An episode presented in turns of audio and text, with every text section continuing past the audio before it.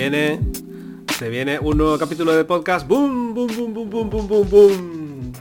Bienvenidos en esta nueva eh, temporada que empieza con este episodio de hoy. Ah, esto es mi podcast, el podcast del Carrascosa y aquí hablamos de eh, juegos, de ocio y hoy en, ocasión, este, aprovechando que, salió un número eh, del CAT, de la revista del CAT, del Club de Aventuras AD, vamos a hablar con Juanjo Muñoz Falcó, que es el editor de, la, de la revista y con Ruber Igelnes, que es eh, del canal de Textualiza, que está más enfocado, digamos, a lo que se hace eh, eh, más literario, bueno, hacen la la Jam y tal, y son los dos unos entendidos, unos teóricos, unos popes de la aventura conversacional, ficción interactiva, aventuras de texto, el término siempre está un poco en entredicho, pero bueno, los que sepan de lo que de lo que va el tema estarán encantados, supongo, así que creo que voy a empezar sin más dilación y sin más demora. Eh, solo decir que espero eh, en esta nueva temporada seguir con la periodicidad, eh, si, no si, no semanal, que sea quincenal, en la medida de lo posible espero tener esta, esta cadencia. y, y, que estoy abierto a cualquier sugerencia que me queráis comentar. ¿vale? Probablemente no hable solamente como ya como en este episodio queda manifiesto, sobre eh, juegos de mesa, por la sencilla razón de que debido a la pandemia, en parte, bueno, pues eh, eh, sí, pues a la pandemia no he podido quedar tanto con mi grupo de juego, por lo tanto no he jugado. ¿De acuerdo? Así que para comentar cosas por comentarlas, no. Entonces hablaré, digamos, de lo que me llame la atención de cosas que yo haya probado personalmente ah, en cuanto a juegos de, bueno, ¿por qué no de mesa? Pero sobre todo, pues a lo mejor videojuegos, ficción interactiva y cualquier cosa relacionada con el ocio. No sé, esto es mío, me lo monto como quiero. Así que nada, os dejo ya con la, con la charla, con Juanjo y con Ruber.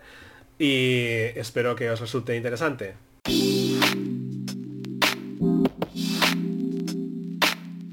Bueno, pues aquí tenemos a Juan José Muñoz Falcó, es el eh, líder indiscutible del CAT, eh, del fanzine del CAT, ¿vale?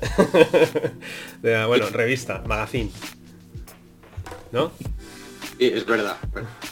Esto cuando Carlos me va a echar la bulla. ¡Revista, revista!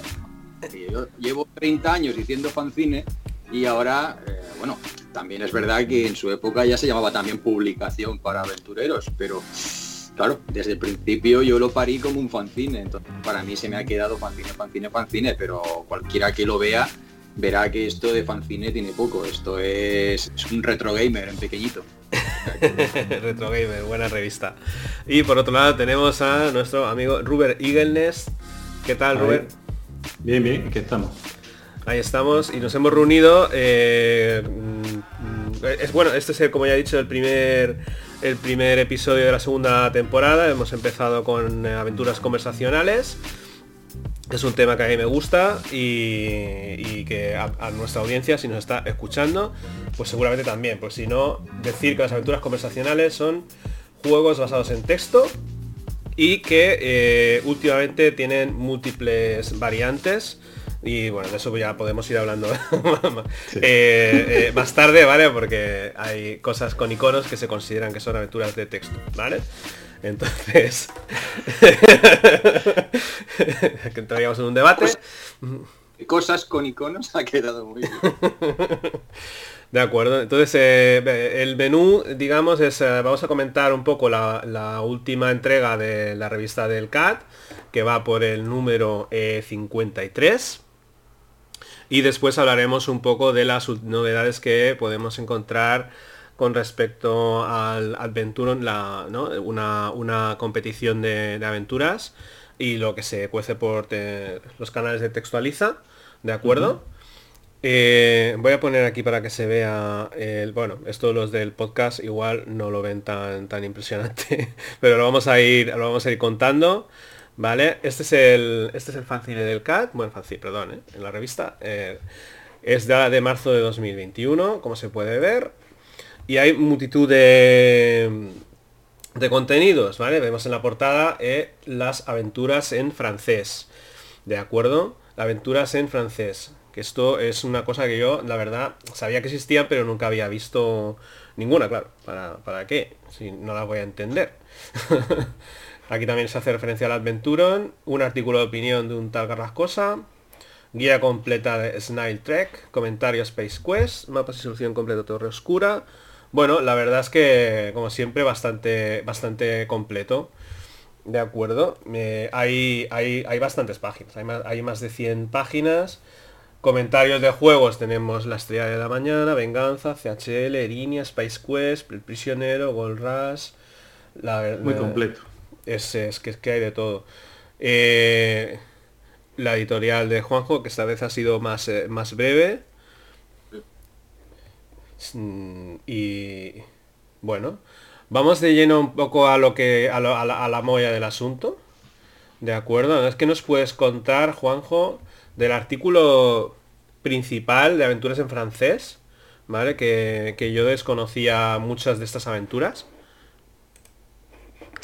Bueno, pues este artículo es parte de la serie sobre aventuras en, en otros idiomas. Mm. Eh, más o menos la gente ya conoce, si nos centramos en aventuras de texto o aventuras conversacionales, que por cierto hay otro artículo en este mismo CAD en el cual explico el origen del término conversacional, pues eh, la mayoría de la gente conoce el origen de las aventuras en, en, España o en español. Y quizá también lo conocerán en inglés, eh, porque es el origen. Pero resulta que igual que nosotros en España, pues tuvimos el origen, un origen, eh, pues en otros países, en otros idiomas también los han tenido. Entonces, hace un tiempo empecé a pensar que me gustaría saber cómo empezaron estas aventuras a, surgir en diferentes países, en diferentes idiomas. Y dije, bueno, pues ya que estoy en Japón, pues voy a coger y voy a redactar el artículo sobre cómo se iniciaron las aventuras en Japón. Y me puse a ello y entonces pensé, ¿y por qué? ¿Y por qué limitarme solamente a Japón? También me gustaría saber cómo salieron en alemán, en francés, en mm. ruso. Mm. Eh, y entonces empecé a buscar a gente que fuera conocedora del tema de las aventuras en cada uno de sus propios idiomas. Empecé con el alemán y contacté con Stefan Vogt, que es el autor de Hibernated y uh, el Ravenstein y unos cuantos títulos más. También eh, es alguien conocido en el mundillo, colaboró a recuperar el DAD, una versión posterior a la que recuperó Rokasuke. Y total, que es alguien conocido y que se mueve en el mundillo. Total, contacté con él y él redactó el artículo sobre las aventuras en alemán. Seguí buscando gente y localicé a Hugo Labrand. Espero que Hugo me perdone, pero no tengo ni idea de cómo pronunciar su apellido. Labrand. No lo sé. Labrand. Para mí es Labrande, pero en fin, da igual. Sí, sí, Labrande. Es de yo lo siento mucho. No estudio francés desde hace 40 años, o sea que y total, que él también es una persona que se mueve en el mundillo y redactó un artículo muy interesante. Y adelanto ya que en el siguiente CAD, pues yo los artículos míos intento posponerlos. Es decir, si me llegan cosas de otras personas, intento que salgan lo antes posible. Y mis propios artículos tiro para atrás. Así que el artículo de japonés tampoco va a salir en el CAD 54. En el CAD 54 van a salir la historia de las aventuras en portugués. ¿eh? Si ya tenemos una, una primera. Eso para el 54. El japonés no sale algo más, será el 55. Entonces, pues aquí Hugo eh, realizó un muy interesante artículo, nos contó el origen, eh, sobre todo había bastantes traducciones de títulos originales de Scott Adams y de Sierra, y cómo evolucionó el mundillo, las aventuras de Lorisiels y todo esto, y una cosa que yo no sabía, que el autor de Another World, el juego vectorial, que es, tampoco es el apellido, Eric Chahi, no sé cómo se pronunciará, pero había hecho antes una aventura llamada Le Pacte, o Le Pacte, o El Pacto, y eso no lo sabía yo, así que tampoco lo voy a saber todo, evidentemente, pero eh, sí que hay toda una serie de cosas, traducciones al francés de aventuras, Escape from Ranchistan, esa sí que la conocía, que la habían traducido al japonés, pero no sabía que también en francés. O sea que toda la serie de títulos que por lo visto estaban saliendo en varios idiomas. No sé si en alemán también la habrían hecho, pero por ejemplo el Gremlins, que es un título muy conocido en español del 86, que estaba traducido, pues esa también la tradujeron al alemán. Entonces es posible que algunos otros títulos también estuvieran en otros idiomas. No sé, a ver, todavía sigo buscando a alguien en italiano para otra versión, pero todo esto forma parte de una, de una serie grande de el origen, aventura, cómo evolucionó, cómo se originó en diferentes idiomas. Y aquí tenemos el francés, me parece un artículo bastante interesante, hay creaciones muy, muy interesantes, la verdad. Y yo creo que cualquiera que lea el artículo lo va a encontrar interesante.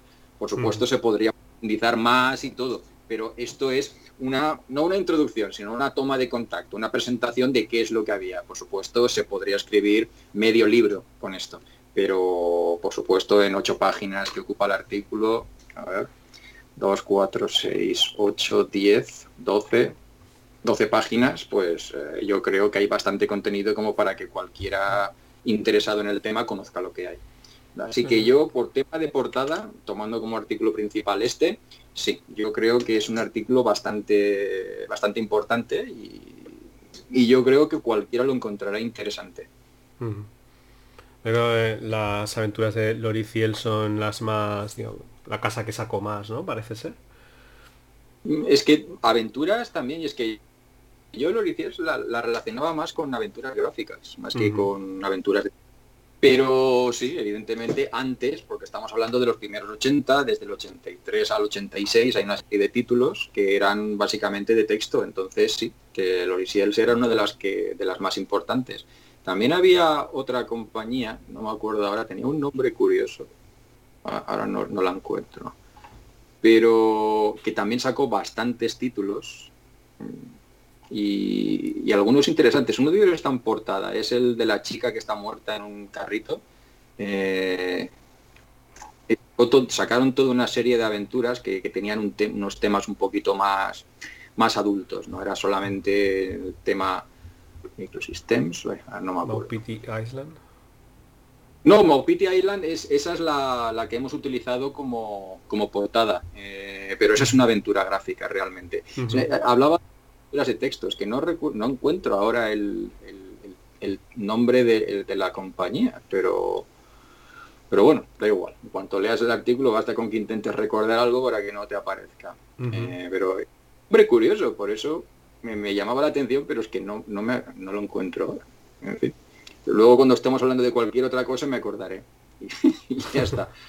O sea, que hay es un tema interesante, no es que sacaron cuatro aventuras, no, eh, hay, hay bastante, hay bastante y eh, aquí está, Froggy, Froggy Software, eso es, eso es, ¿eh? Froggy Software. Pues son los que sacaron esa serie de aventuras un poco más de temática adulta, digamos.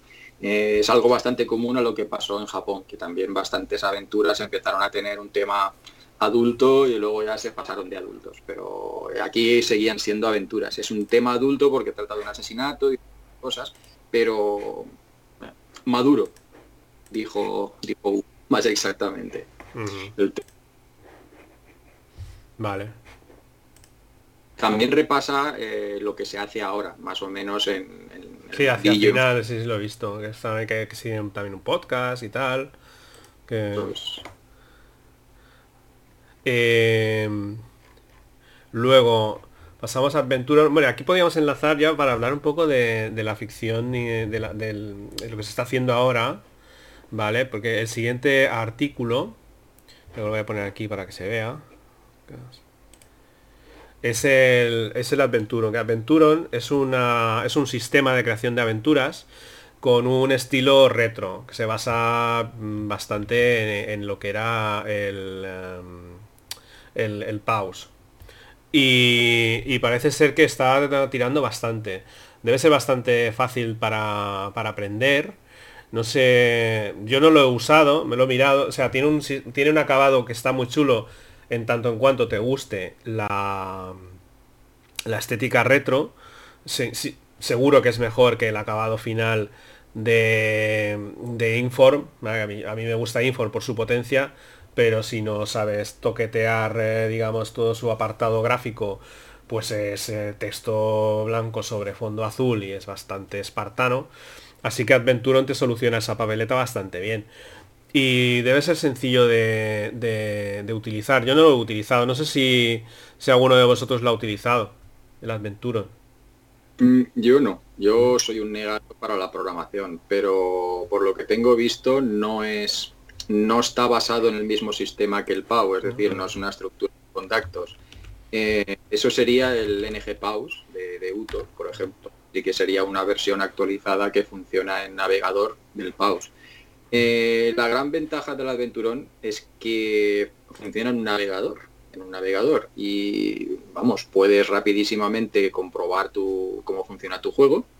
Y si quieres le puedes dar ese aspecto de, de retro de 8 bits, si quieres, puedes ajustarlo, puedes ajustar toda una serie de parámetros. Y usando una, serie de limitaciones se puede hasta incluso exportar el juego a máquinas de 8 bits, pero por supuesto recortando las capacidades del juego. el autor de eh, Aventura juega bastante eh, a, la estética 8 bits. Luego eh, estoy mirando su web y funciona en todas las plataformas. Mac, Android, bueno, Linux parece que no. Eh, puedes jugar directamente en el navegador, tiene un grupo de Discord. está bastante por el por el por su creación, ¿eh? está, esto está esto está al día.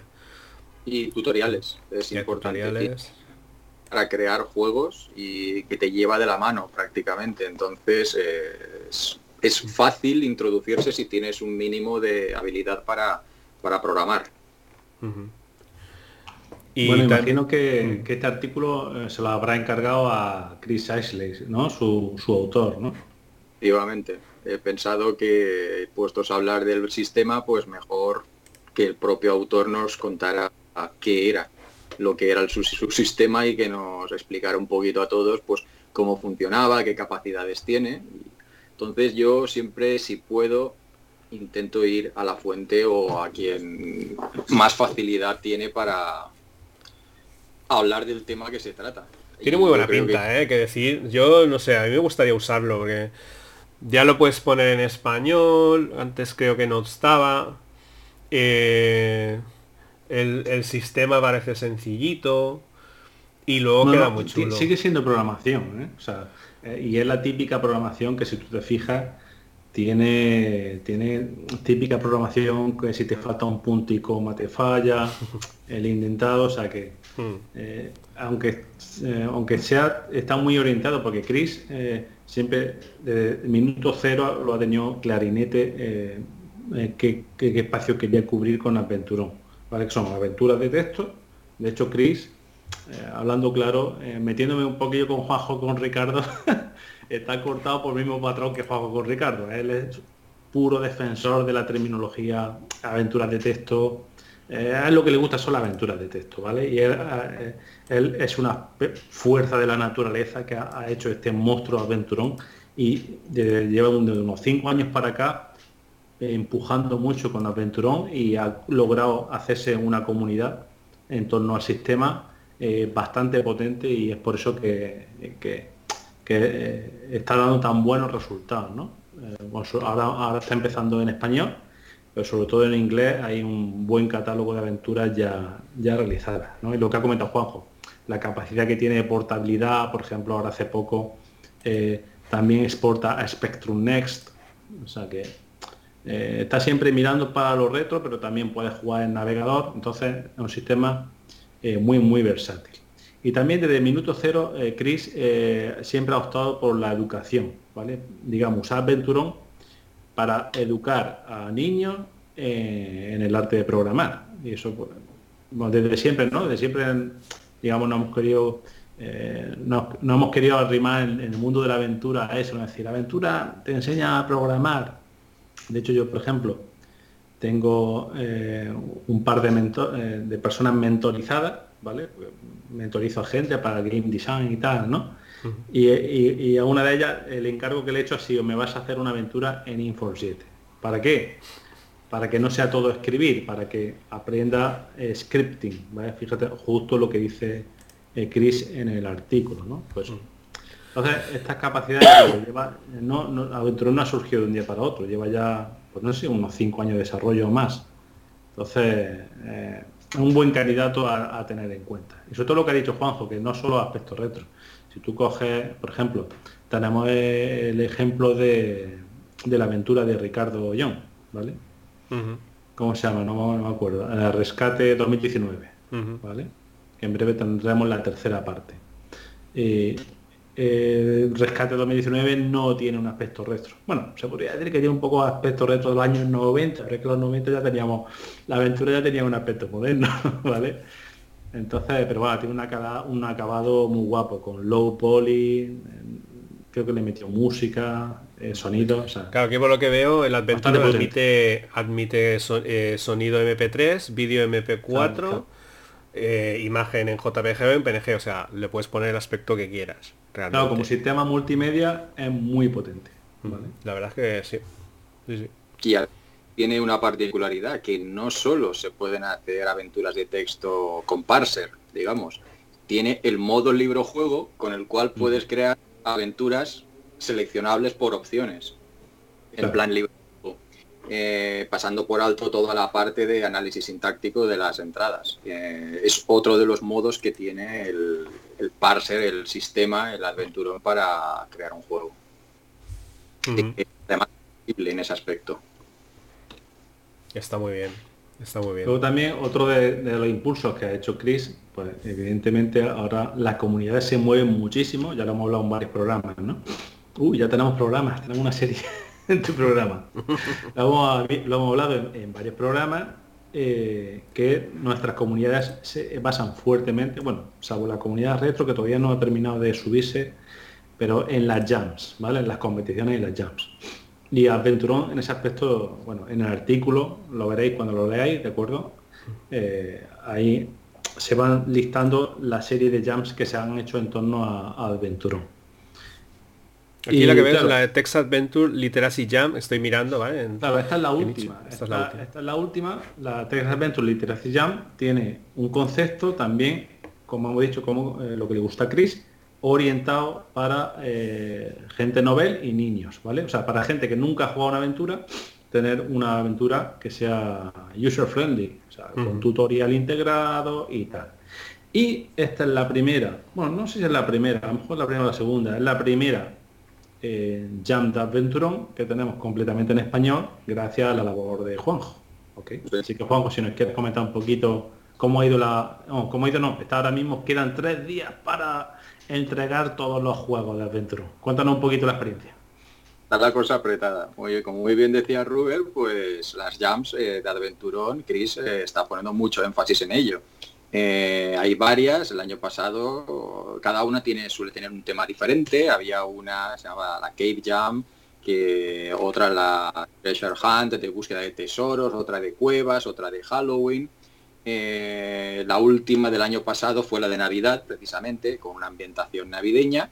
Y la primera que ha salido para este año ha sido la TALP, que ya se explica en el propio artículo lo que significa el TALP, que es eh, es eh, Text Adventure Literacy Project, o proyecto de introducción mm, a las aventuras, más o menos. Y cuando la creó Chris, pues entonces me comentó que qué tal, qué idea, que me parecería hacer una versión en español, es decir, de, exactamente igual, pero que los juegos que se presentaran, en lugar de utilizar el inglés, usaran el español. Pues yo dije que me parecía una idea excelente y nada, le traduje más o menos las bases y se creó en lugar del talp, el talpes, que es talp en español. Y, efectivamente ya se han hay 10 inscritos, lo cual no está nada mal, creo, no sé si hay 40 o 50 en inglés. Y en español 10, pues bueno, eh, me parece un número bastante respetable y al menos hay, que yo sepa, tres aventuras presentadas confirmadas, posiblemente ya cuatro. Así que teniendo en cuenta otras, la participación, la relación entre inscritos y, finalmente aventuras publicadas en otras jams que me ha comentado Ruber antes, pues normalmente suele ser pues, aproximadamente entre la mitad y un tercio, dos quintas partes. Y pues nada, pues si tenemos 3 de 10 y posiblemente 4, pues mantenemos esa, esa relación. Y tal, tal y como comentábamos antes también, muy bien, es mejor 4 o 5 títulos que podamos jugar y disfrutar más largo, de un tiempo más, con más profundidad, que tener 30 que no podamos dedicarle el tiempo que se merecen cada una. Así que vamos a ver, creo que quedan tres días para, para acabar el, plazo de admisión, así que no creo yo que alguien sea lo bastante hábil de hacerse una aventura en un día, ¿no? Eh, bueno, todo depende de lo bueno que seas, pero lo veo complicado. Eh, sí, y claro, dependemos de que estos, estos escritos terminen su obra, evidentemente. Pero bueno, está guay, lo, lo, hemos hablado antes fuera del micrófono, ¿no? Eso que eh, en, la gente que se presenta a las jam, pues evidentemente, pues luego pues, se le complica la vida y tal, ¿no? Pero esto es como el ratio de conversión en el marketing, ¿vale? Esto, todo se basa en lo mismo, en los mismos principios del marketing se aplica a todo en la vida. Si se lo que tú has dicho, si se presentan 10, eh, pues podemos esperar 4 eh, 5, con 5 será una celebración, ¿no? Yo creo que es posible que queden 4 o 5 presentadas, estará genial porque es un 50% de éxito, o sea que eso es genial en el mundo del marketing. Eh, Estoy viendo la, web en español y tal, y, muy o sea, Nichio, la versión en español, y la verdad es que dan ganas, o sea, es, está muy bien, la verdad. Está, está, está estupendo eh, todo esto. Lo que pasa es lo que hablábamos de las comunidades también antes fuera de micro. No sé si al hilo de la participación y, de... Porque por lo visto en el CAT yo he estado mirando en lo que es el club, en el foro, y mucho eco no, no se hacen, ¿no? De esto. Bueno, pues eso, ese melón lo podemos dejar para el final, ¿no? También con si quieres. Yo quería aprovechar, a menos que Juanjo quiera añadir algo más sobre la Talpes. Eh, Solo, decir que es muy interesante porque si miráis las bases, pues veréis que el objetivo del juego eh, tiene que ser un juego porque el objetivo esta vez eh, es un juego dirigido a niños. Tal cual. Exacto. hay una serie de limitaciones, pero limitaciones en el sentido de hacer la aventura más simple, más simple para que sea fácil de jugar para un niño. Entonces, por ejemplo, la introducción de comandos está limitada a dos comandos, es decir, eh, acción y sustantivo que recibe la acción. Coger algo, dejar algo, abrir esto, dejar aquello. Y además el juego tiene que incluir, y esto es importante, tiene que incluir un tutorial. Tiene que incluir un tutorial con el cual se solucione uno de los bloqueos o problemas del juego que te lleve de la mano para solucionar ese problema. Con lo cual, alguien que no conozca, y ya no estamos hablando de niños, alguien que no conozca el género de las aventuras de texto podría coger una de las participantes y jugándola, siguiendo el tutorial y leyendo las instrucciones, aprender qué es una aventura de texto y cómo se juega. Y además tener una dificultad desmesurada, precisamente por el objetivo de que sea fácil para niños. Y esto tiene un efecto colateral, también positivo, que puede servir para enseñar idiomas a extranjeros. Alguien que quiera aprender, en este, por ejemplo, en este caso español, podría utilizar uno de estos juegos para aprender. ¿eh? Porque las acciones del juego son simples, imperativos, órdenes sencillas de dos palabras y lo que son las descripciones, pues claro, con un diccionario al lado. A mí me parece muy, muy, muy interesante porque así es como aprendí yo inglés ya la tira de años, pero sí, realmente así es como yo lo hice y no era tan sencillo en aquella época, con aventuras bastante sordas y con algunas palabras un poco retorcidas. Sí, la verdad. Hoy en día, sí, ¿verdad? No, me parece que sea la, mejor opción. Mira que a mí me gusta, ¿eh? pero no es como aprender con el Machi, que también era otra opción de la época. Coño, acordaros cuando nos poníamos, nos poníamos a jugar al, al Drácula en inglés, tío. Ahí con el diccionario en la mano jugando al Drácula en inglés. Si, ya es difícil en castellano, que la gente ahora, o sea... Exacto. Pero. Bueno, a los que nos gustan las aventuras somos así, pero ¿qué le vamos a hacer? Entonces mi recomendación para todo el mundo es ya para participar, pues evidentemente ya no, no es posible, pero eh, que miren los juegos participantes, que curiosamente, curiosamente, y esto es interesante también, no tienen por qué estar hechos en Adventurón. No tienen por qué estar hechos. Tienen que cumplir las bases, es decir, eh, respetar eh, un verbo y un sustantivo en, las órdenes que le demos al, al, parser que utilicemos, o incluso se puede programar de cero si eres lo bastante hábil, y que incluya el tutorial. solamente respetando lo que dice las bases, se puede utilizar cualquier sistema de creación de aventuras. De hecho, una de las tres que se han presentado que yo sé ha utilizado el PAUS, el PAUS para Spectrum 128. La de EJVG, por cierto. Vale, vale. Muy,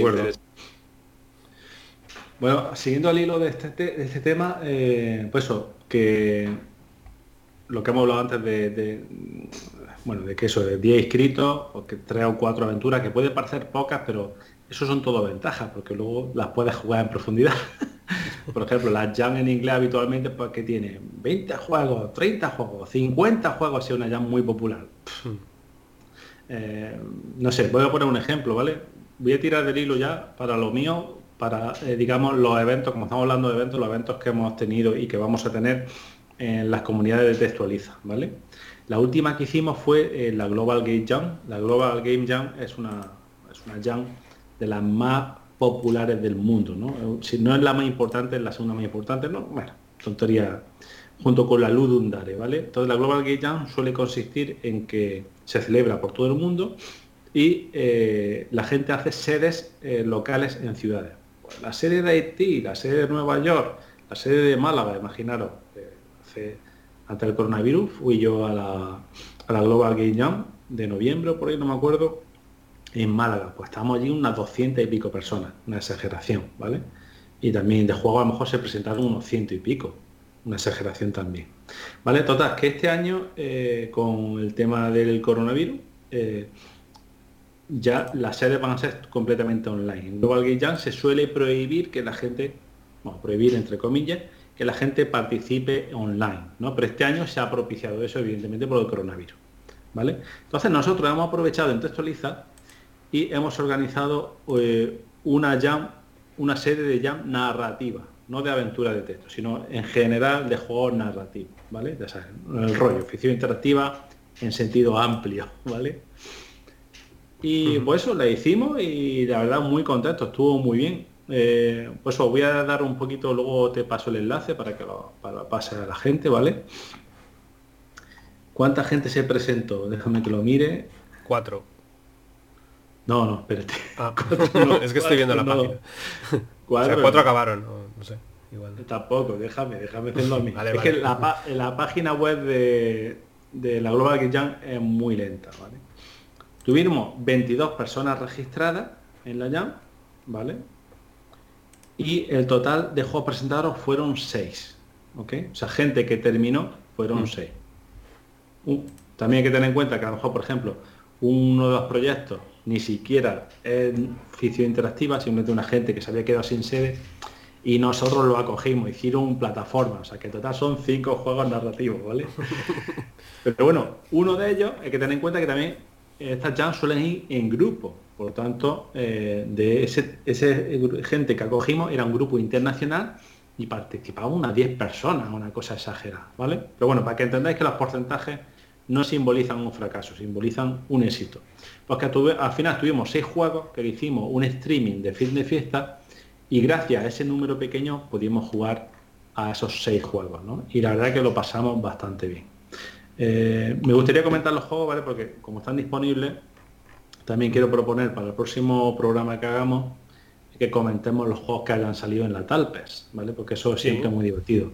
Y yo, si queréis, incluso los podríamos jugar en directo. ¿vale? Eh, está muy guay. Eso estaría guay. Pues eso, de los juegos que salieron en la Global, esta narrativa que hicimos. Ah, bueno, eh, que hicimos.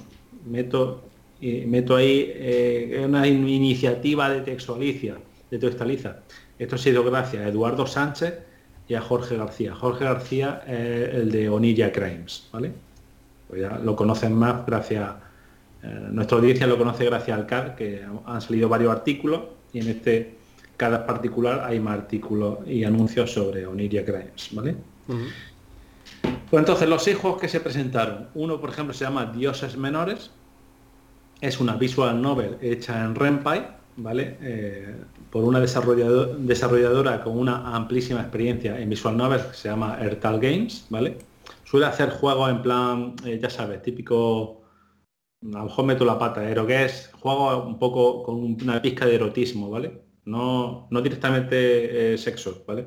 Pero uno con una pizca de erotismo y en este hizo una, una visual novel muy corta, tú la hizo en dos o tres días y, breve, pero muy, muy graciosa. Una, una pecha de rey. Que va de un tío que tiene una tienda de mascotas, pero tiene a su cargo dioses menores que han sido eh, condenados a vivir en la tierra para, para, para, pagar por sus faltas, ¿no? Y muy japonés. son como una especie de Pokémon, Pokémon muy feo y como un mala leche, ¿no? Y es muy graciosa. El tío se va a hacer un mandado y deja a su madre a su cargo. ¿Qué podría salir mal? Porque la madre vende los Pokémon los vende como mascotas exóticas y luego tienes que ir recorriendo la ciudad eh, volviendo a recuperar esa mascota que son semidioses y tienen poderes, ¿sabes? Es una pecha. Luego hay otro juego que se llama Homo Homini Lupus, una, no una fábula, es un juego ecologista denunciando la caza del zorro en Sierra del Norte, no recuerdo ahora bien, ¿no? Es un twine, ¿vale? Pero un twine que tiene hace un uso gráfico muy bonito, ¿vale? Tiene incluso animaciones y tal, ¿vale? Oye, te puedo pasar el enlace, ¿no? Si queréis mostrándolo, ¿sabes? Vale, perfecto. Vale, de acuerdo. Y este muy bonito y muy bien escrito, ya te digo, y tiene un, factor así de denuncia social, ecologista, eh, también un poco turbio, porque eh, la trama es que tu hermano ha desaparecido haciendo un reportaje sobre la caza del zorro. Entonces, ¿qué habrá pasado con el hermano desaparecido en la sierra? Pues no se sabe, ¿vale? Otro juego se llama In Spanish We Say Desamor, ¿vale? No me acuerdo de quién es el autor. De Tenzin. Me va a matar Tenzin porque Tenzin es alumno mío, ¿vale? Del, del curso que doy yo y me he olvidado de su nombre. Pero este tío es un máquina, eh, le interesa mucho, en plan los twines, ¿vale? Pero mezclado con cinematografía. Pues tiene una producción audiovisual absolutamente brutal. Son tres días de desarrollo, eh, es un twin en el fondo, o sea que la interacción luego mm, se queda corta, ¿no? Pero la verdad que es un proyecto muy impactante en, cuanto a visual, ¿vale? Más cosas, más cosas, más cosas. Eh, Oniria Rooms 2, o sea, tenemos un trocito de, de Oniria Crimes eh, en, esta Global Jam y lo recomiendo muy fuerte porque es, es una room de Oniria absolutamente preciosa. Es un salón de té, eh, al típico jugabilidad de Oniria Crimes, vas seleccionando los objetos, te van contando una historia y tienes que resolver un misterio, ¿vale? Una preciosidad. Luego está otro final, que es una mezcla de eh, juegos de estos muy básicos para niños, de recorrer un muñeco por una casilla y un, monstruo de por sí, que tiene mitad laberinto, mitad esquivar a un monstruo y llegar a la meta, ¿no? Pero está mezclado con narrativa. Y es narrativa de cuento para niños. Y es muy preciosista, tiene muchísimo texto, en plan, básicamente es un cuento mm, semi-interactivo, o sea, no, no es un twine, no hay opciones Tú vas leyendo, vas leyendo, vas leyendo, pero está orientado para niños y llega un momento que hay un minijuego incrustado. Muy chulo, ¿sabes? Pero claro, hay que estar en la mentalidad de eso, de que vas a leer bastante y que está orientado para niños, ¿no? Para, la gente de nuestra edad no estaría interesante. Y luego, por último, sí, llama Otro Final. Es que si lo están mirando en Echio no es el sitio correcto porque en Echio no todos los autores lo subieron en Echio. Entonces yo la lista que hice no pude meterlos todos. Pero te paso el enlace, ¿vale? Y ya está. Ese digamos este enlace de la sede digital de, la Global Game Jam. Otro final, estábamos hablando. Y por último, Soul Scaling, que es el que este, este, eh, este proyecto que está un poco a, rebufo, que, no, no, es no es narrativo. Bueno, tiene su narrativa. La narrativa es que era una especie de bichito espiritual y que tienes que, tienes que poseer almas animales para superar los obstáculos de, las plataformas, ¿vale? En tres dimensiones. Está interesante, ya digo, se hizo eh, por un equipo internacional Y bueno, no es narrativo, pero bueno, para quien le guste un juego innovador, por ejemplo, si coges el alma del águila, pues puedes volar. Si coges el alma del elefante, puedes destruir una pared de ladrillos, ¿no? Pues sí, va jugando con esas mecánicas. Y esto es lo que dio de sí la Global Game Jam para nosotros. Y ya te digo, que parece poca cosa, pero es muy satisfactorio. Que cuando se presenten estos cuatro o cinco juegos para niños, pues son cuatro, cuatro o cinco juegos para niños que antes no existían. ¿vale? Entonces, gracias a esta iniciativa, ¿vale? aunque podamos percibir que ha tenido poca respuesta por parte de la comunidad, bla, bla, bla. No te desanimes, Juanjo. Cada vez que te Chris te proponga que traduzca una llave, hazlo porque merece la pena, ¿vale? Y bueno, esto en cuanto a, esto es lo que hicimos en la Global Game Jam. Eh, tengo que hablar de la rayuela de arena próxima, ¿vale? Pero si queréis podemos cambiar de tema para que no sea un poco monotemático.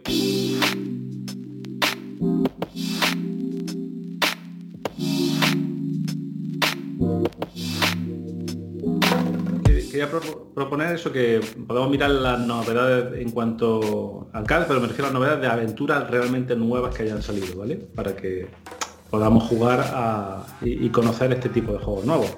Pues podemos rebobinar un poquito las noticias del CAD. Así que Juanjo, ¿qué novedades hay en cuanto a aventuras nuevas? Hombre, en cuanto a aventuras nuevas, pues yo lo que hago presentar un poco es un programador inglés, se llama Quantum Ship podéis mirar su web, descargar sus contenidos. Eh, eh, usa un sistema que es bastante, se está haciendo bastante común. Es decir, eh, en teoría, tú tienes que pagar, en su caso, una libra esterlina, porque él está en el Reino Unido. Pero tú puedes descargarte el juego y pagar la libra o pagar 5 o, o, no pagar nada. Es decir, tú eliges lo que tú quieras dar por el juego. Entonces, pues no sé, eh, hay varias formas de... No lo digo solo por, eh, por Shippy, él prefiere que le llamen Shippy. Quantum, Quantum Ship es, de, es, la compañía. Entonces, eh, esta forma de distribuir tus juegos es interesante, pero yo lo que haría, no, no, sí, yo lo que haría es bajarme el juego sin pagar, jugarlo. Y si me gusta, me lo vuelvo a bajar y esta vez pago lo que me parezca a mí oportuno. Pero claro, aquí cada uno puede hacer lo que quiera. Pagas tu libra o pagas nada más empezar lo que tú quieras o, no pagues nada. Pero sí, es una forma de sacarse unas perrillas mientras haces lo tuyo. Y no sé, hay formas y formas de distribuir las cosas. Pero nada. Bueno, más noticias, pues en el CAD se comenta también una, una jam que no hubo tiempo de incluir en el artículo, porque ese es el problema que a veces, como el CAD pasan unos meses desde que empiezan a llegar cosas hasta que salen, pues al final dio tiempo de hacer y sacar una jam completa, la de, la de, la de Navidad, la Christmas Jam. Eh, y ahí pues se comenta el ganador, un juego que se llama Present Quest, eh, que es una aventura... Yo recomiendo, es, que no puedes, es una de esas aventuras en la cual no puedes contar nada porque entonces la, la machacas destrozas eh, todo lo que hay. Hay un giro y, eh, y, según vas avanzando las cosas parece que están... No voy a decir más, no digo más, que la gente empieza a jugarla, no es muy complicada, no es muy complicada. Tienes el, en el mismo CAD, te puedes descargar la aventura, hasta el enlace directo en la versión en PDF, entonces yo recomiendo que la gente se, se la baje. Por algo ha sido la ganadora de esta, de esta jam, este concurso competición. Eh, por cierto, eh, a los que les gusta Inform, eh, el Inform 2.1 está disponible para ordenadores de 8 bits. Que esto tiene su gracia, porque en el anterior CAD se habló la versión 1.6, yo redacté las noticias, acababa de salir la versión 2.0, el CAD estaba a punto de salir, estaba maquetándolo Carlos y sacan la versión 2.1. Entonces es que a veces la sección de noticias te la actualizan a medida que estás escribiendo. Eh, ya me pasó en el anterior, ya me ha pasado en este. Y, oye, maravilloso, que me siga pasando. Luego, quiero comentar un poquito la naturaleza del, del Infor. Eh, la, digamos, la lógica es que eh, está Infor 7, ¿vale? Que Infor 7 en el fondo es un pedazo de monstruo que tú eh, no puedes usar en ordenadores antiguos, ¿vale? O sea, eh, eh, es una, es un, sistema brutal en cuanto a procesamiento, ¿vale? Incluso para, ciertos ordenadores recientes, recientes, bueno, de, de 5 o 10 años para atrás, en algunas configuraciones puede dar problemas, ¿vale? Pero es que Infor 6 ya de por sí también era tan abultado que paradójicamente, aunque tú estabas generando un archivo compilable similar a los que usaba eh, Infocom en su día, ¿vale? No funciona en computadora antigua, no funciona en Commodore, no funciona en Atari. ¿Por qué? Porque Infor 6 ya eh, te producía a lo mejor eh, el formato de Z5 y Z8 y hay micro, microordenadores que no son capaces de ejecutar Z5 y Z8, ¿vale? Entonces el objetivo de Puny Inform es reducir, tener un Inform un poco, mm, bastante más reducido que Inform 6 y bastante más eficiente, de forma que podamos tener eh, esos formatos que se han ido perdiendo y que eh, corran en algunos eh, microordenadores, no en Spectrum, porque nunca hemos podido disfrutar de juegos Z, y si tú metes un juego Z en un Spectrum valentísimo, pero para Commodore, para Amstrad, para Atari, para Amiga, pues ese es el objetivo de Puny Info, ¿vale? Tener eh, juegos tipo Infocom, pero para microordenadores, ¿ok? Que para Commodore, yo recuerdo, Commodore 64, había ya un intérprete que se llamaba el Osmu o Osmo. Ese también es reciente, creo creo. ¿vale? Sí, pues solo para Commodore 64. Y Stefan Vogt, que hemos comentado antes, él estaba haciendo su propia versión que se llamaba Metro 64, hmm. pero después de probar Uniform ha visto que es mejor que el suyo y mira, para que un autor de un sistema diga, mira, dejo, dejo el desarrollo y voy a usar este otro para crear mis aventuras en lugar del que estaba haciendo yo mismo, porque es mejor. Pues si el mismo autor ha dejado aparte su Metro Center 84 para utilizar el Inform, eso es prueba más que suficiente de que es bueno. Y siempre es conveniente. Y si siguen sacando más versiones, pues mejor, solamente falta eso, que lo aprieten más para que más ordenadores de 8 bits. Pero, pero vale. Entonces, esto es en cuanto a algo, no un juego, sino a un sistema de creación de juegos.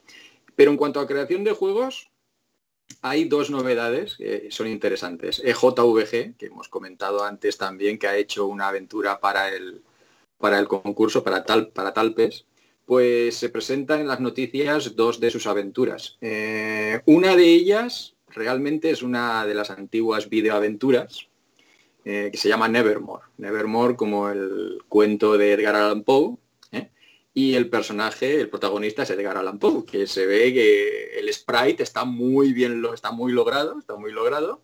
Y tenemos ahí una videoaventura o aventura gráfica, la llama Edu, la verdad, pero es eh, una lo que en aquella época ya se llamaban videoaventuras. Y eso por una parte interesante y resultona. Y luego lo otro sí que es una aventura conversacional que se llama El Experimento. Está hecha también con PAUS, 128K y es una aventura conversacional que Edu no había hecho ninguna desde hace más de 30 años, cuando hizo eh, el Olimpo en Guerra, que la presentó al concurso de Micro Hobby. Desde entonces no había hecho más, aunque lleva ahora tres juegos seguidos, bueno, en realidad cuatro con el del juego, pero de los cuatro, las, los dos últimos son aventuras de texto el penúltimo es el Nevermore, la vida aventura, y antes había hecho el Historias de la puta mili, que era un plataformas. Eh, o sea que Edu ha vuelto al mundo y al mundo retro, al mundo de la aventura también y le está dando caña. Eh, dice, dice que es gracias a mí, modestamente, porque cuando escribí el libro de Aventuras del ayer, que era una recopilación de los artículos de comentarios de aventuras en el CAD, pues vi que, que la de Olimpo Guerra, pues parecía que había una segunda parte, pero solo estaba disponible la primera.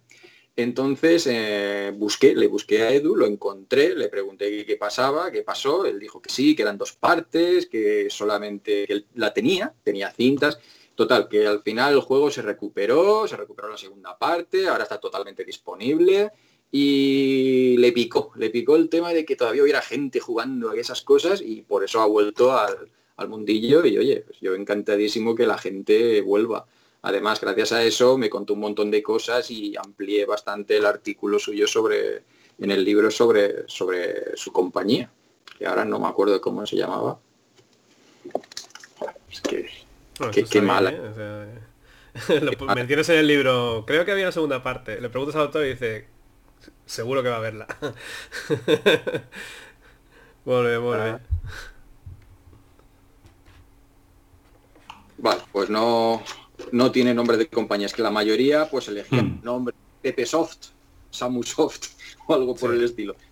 Él no tenía, no tenía nombre de compañía, él era pues nada, Ahora usa sus siglas, el EJVG. Pero pero en fin, bien. Sí, antes todo el mundo le ponía nombres, ¿no? Como si fuéramos casas de software. Level 10, es que había algunas del concurso que eran eh, bueno, de hecho ahora los hay, hay aventuras AG, entonces, oye, bien, me parece muy bien, no tiene nada y bueno, pero en fin, más cosas, pues, eh, por ejemplo, el Ravenstein, otra vez con Stefan Vogt, pues han sacado una versión traducida. Eh, eh, y la, siguiente que todavía no está va a ser el Hibernated. Van a traducirla también. ¿Y qué más? ¿Qué más? Sí, aquí otra. Ah, sí, una, cosa muy interesante que se hizo eh, El Bosque Encantado, que es una aventura multijugador. todavía, todavía no sea, aunque, aunque el autor, Ed Lovett, dice que es funcional, mm, claro, tiene que coincidir que haya más gente ahí dentro. Yo me pregunto realmente cómo funcionará si no coge un objeto y luego se lo lleva al otro, lo deja aquí. Puede ser, puede ser un, caos o puede ser divertidísimo, no lo sé. Pero esto, era algo que llevábamos mucho tiempo en su día de a ver cómo se podía hacer lo del multijugador en las aventuras. O sea, que si realmente lo ha hecho, me interesará mucho verlo para ver cómo, eso es lo que dices, qué pasa con los objetos, cómo se interactúa, ¿no? Porque el, problema que tiene esto es que, por ejemplo, eh, ahora después hablaré yo eh, referente a, los moods, ¿vale? Porque quiero hablar de una serie de artículos que han salido nuevos. Y en los moods muy pronto se dieron cuenta que los diseños tradicionales de aventuras no funcionan en multijugador. Por eso los moods al final derivaron en matarse a unos a otros para sacar puntos y subir de nivel. Y eso pues, al final evolucionó en el World of Warcraft y como con los multijugadores masivos online ¿no? que conocemos hoy en día. Pero claro, diseñar puzzles y una aventura clásica para multijugador es muy complicado, ¿vale? Ahora podemos buscar ejemplos que ya se han hecho, ¿vale? Para que el Lover lo tenga en cuenta. Pero bueno, eh, lo que tú dices es algo que llevamos soñando toda la vida y que los smooths no nos proporcionaron y tampoco nos lo proporcionaron los, juegos de rol online, ¿no? Mm. Entonces, es un, un, experimento interesante.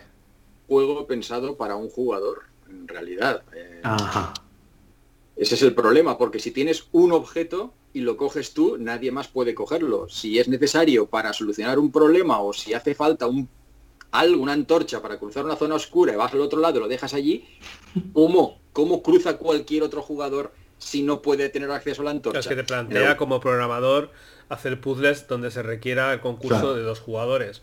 Y eso es muy difícil, ¿sabes? Porque al final, pero, ¿cómo, lo haces? Pero se puede hacer. Objetos a cada jugador. El mismo objeto lo obtiene cada jugador. Es el mismo, lo tiene cada uno de ellos.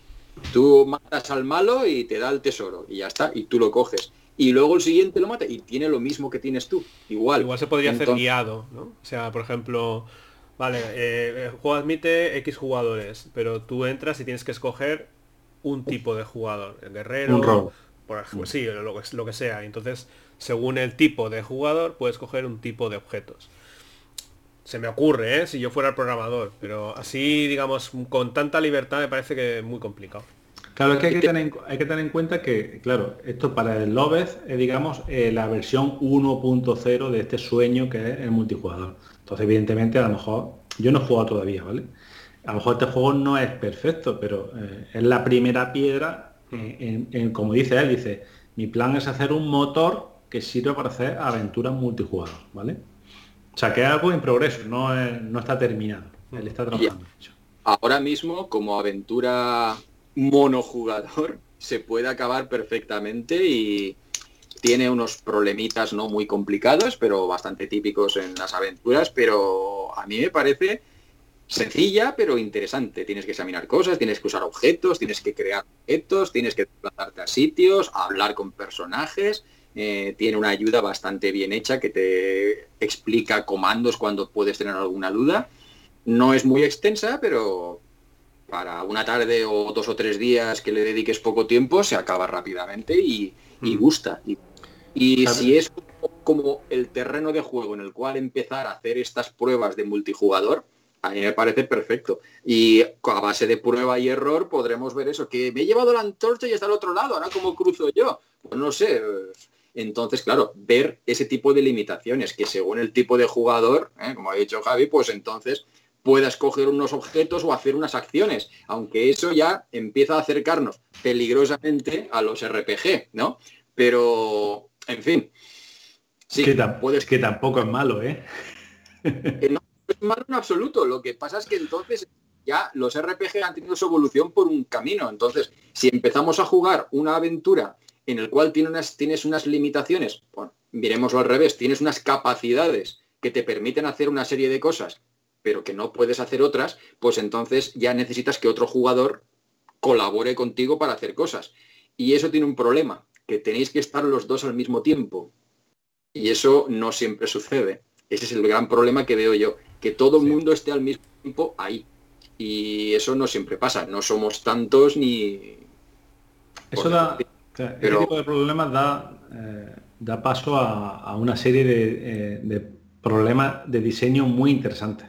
Porque claro, por ejemplo, lo que acabas tú de sugerir, me sugiere a mí, vamos a hacer una aventura en que la colaboración sea asíncrona, que tú puedas construir en base a los esfuerzos de jugadores anteriores, ¿no? O sea, aquí hay un montón de terreno explorado e inexplorado, porque se ha hecho ya en, en los moods, se ha hecho en... Hay moods que son narrativos, ¿vale? Que no son solo de matar, que tienen roleplay. Todo, esto es realmente interesante. Oye, Xavi, si quieres podemos quedar un día, podemos jugar junto a la de López, ¿vale? Digo, como te, como tiene interés, yo todavía no he jugado, Estamos vírgenes, vírgenes, ¿vale?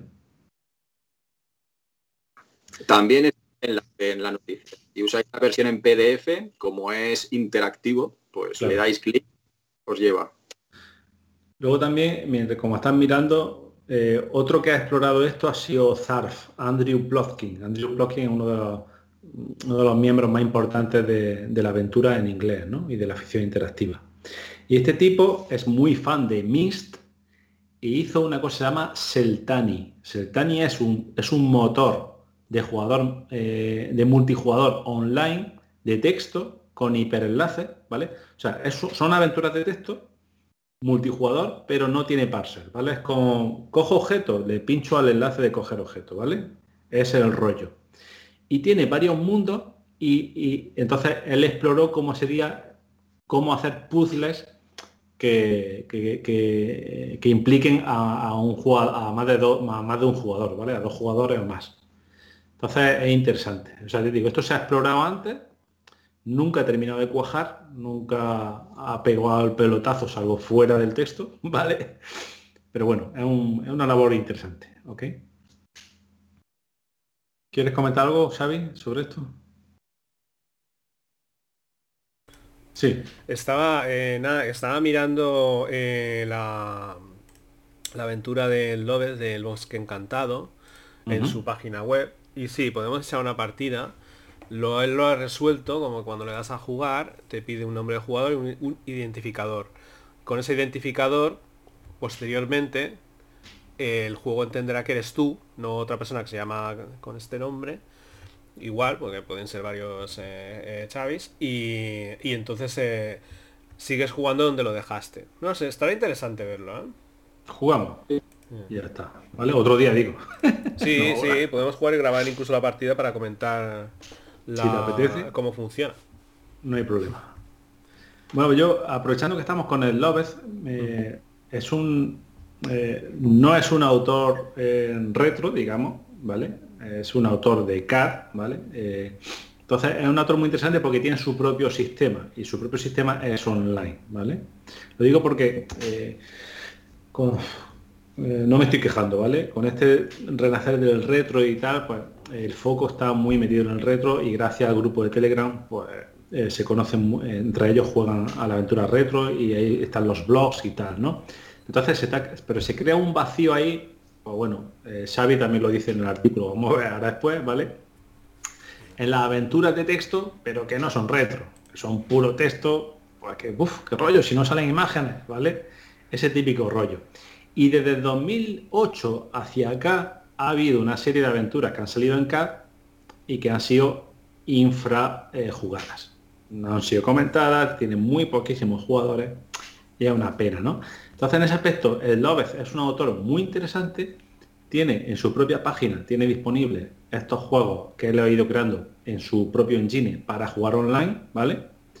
Y me gustaría comentar uno en concreto, porque el otro día lo vi, porque claro, yo me fui de la comunidad, no sé si en 2012 o por ahí, eh, me fui de CAR, ¿vale? entonces a partir de ahí yo ya perdí el hilo de los juegos que se iban publicando, los poquitos juegos que se iban publicando que tenían pocos jugadores. ¿Vale? El Loveth ha hecho cosas muy interesantes, por ejemplo, hizo una versión del Three Weeks in Paradise, la famosa videoaventura, la ha hecho aventura conversacional, ¿vale? Muy interesante. Y luego tiene una antes previa que se llama Universo Digital. Esta la quiero recomendar porque es un pasote.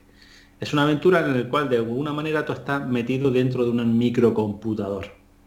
Es una especie de aventura, no sé, no sé, diría, eh, no, sé si sería educativa, pero el caso es que la aventura usa eh, cosas de, la, tecnología de los microordenadores y tú tienes que viajar por los bus y las memorias de, un microordenador para conseguir eh, llegar al objetivo final, resolver puzzles y tal, ¿no?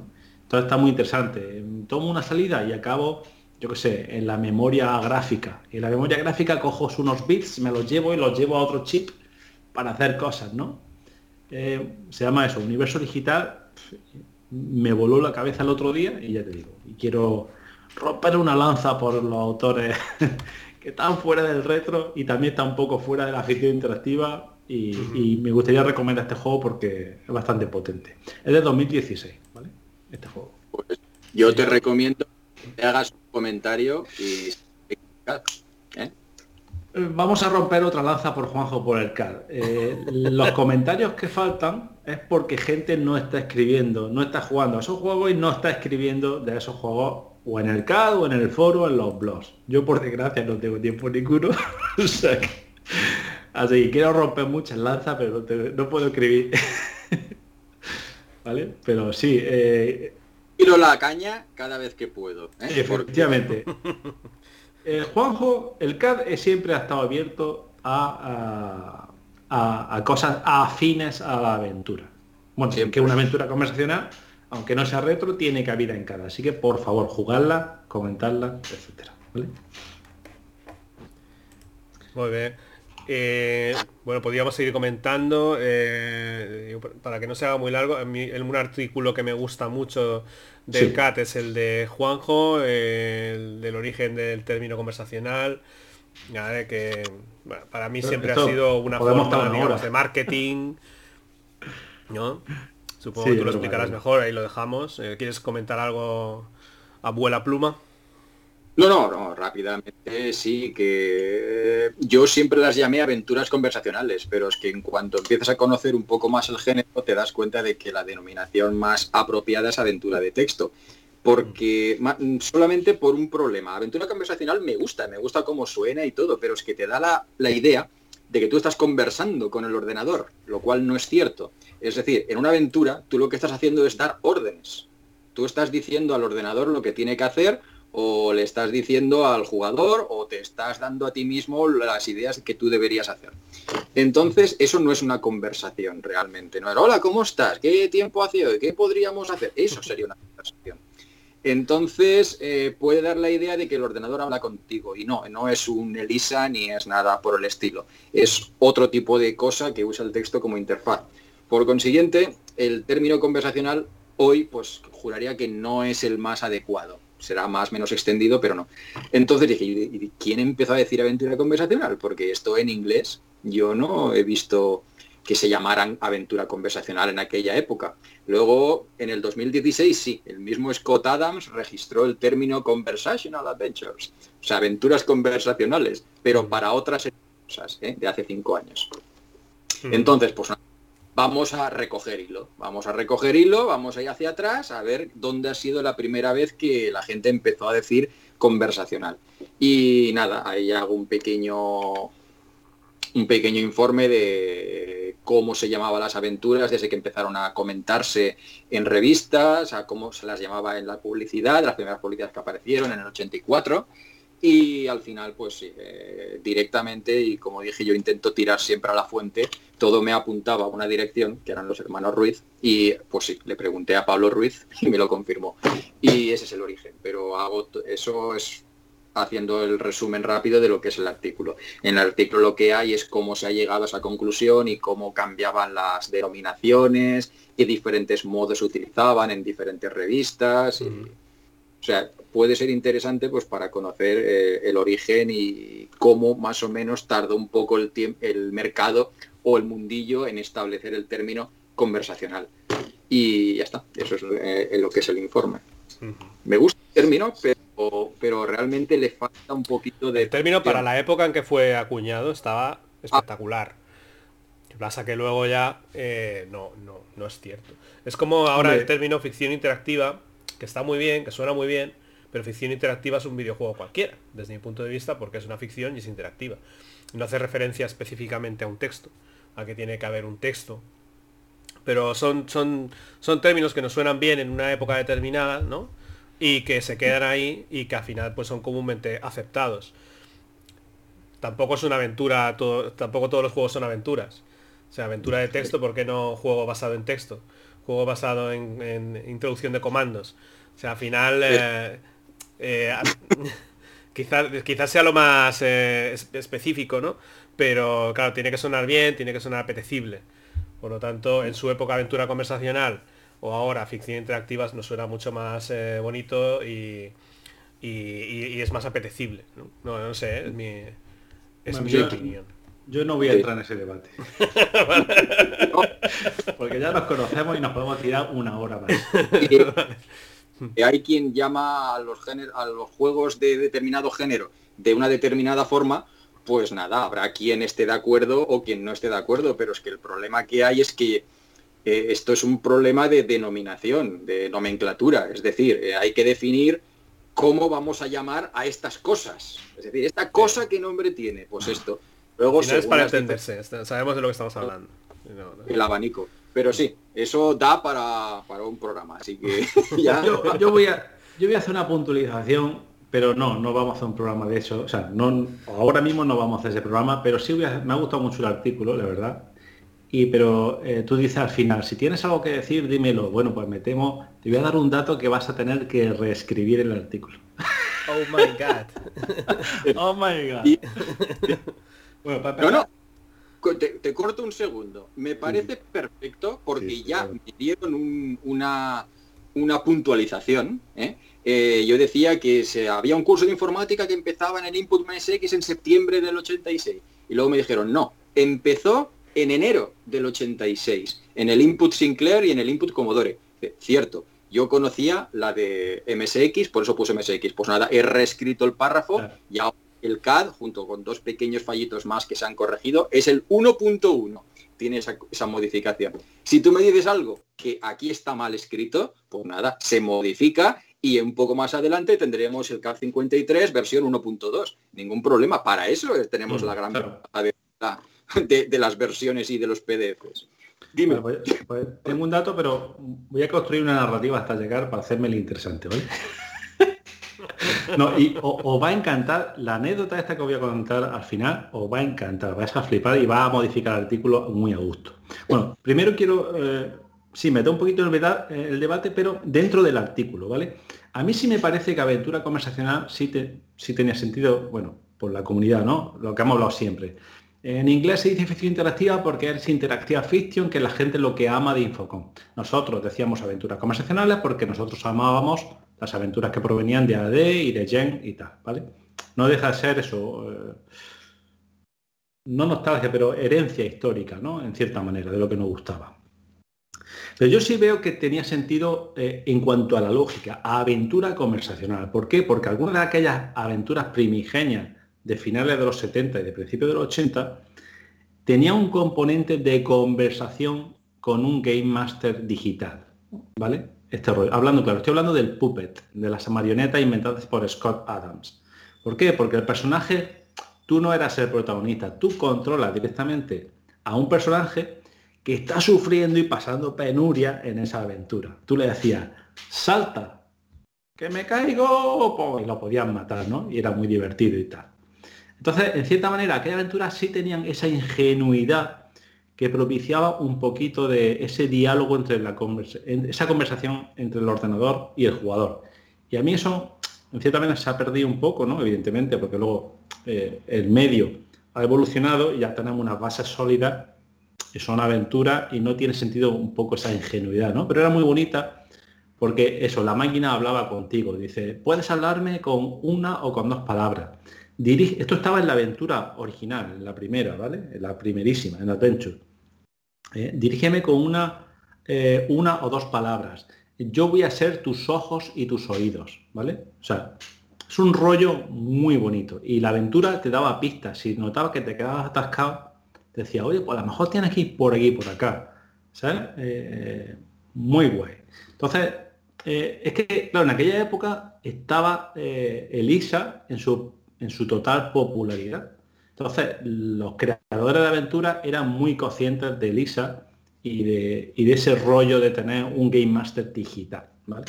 Entonces, por eso yo creo que sí tiene sentido, pero estoy de acuerdo con vosotros. Tiene, tenía sentido en cuanto históricamente hablando. Y ahora, pues si se sigue usando, lo usamos de forma conversacional, ¿no? coloquial. ¿Por qué? Porque es la herencia que tenemos. ¿ok? Y ahora voy al meollo de la cuestión. En cuanto a novedades, quiero destacar una serie de artículos de Aaron A. Reed, eh, que está haciendo, un, está haciendo una newsletter, un blog, que se llama 50 años de juegos de texto.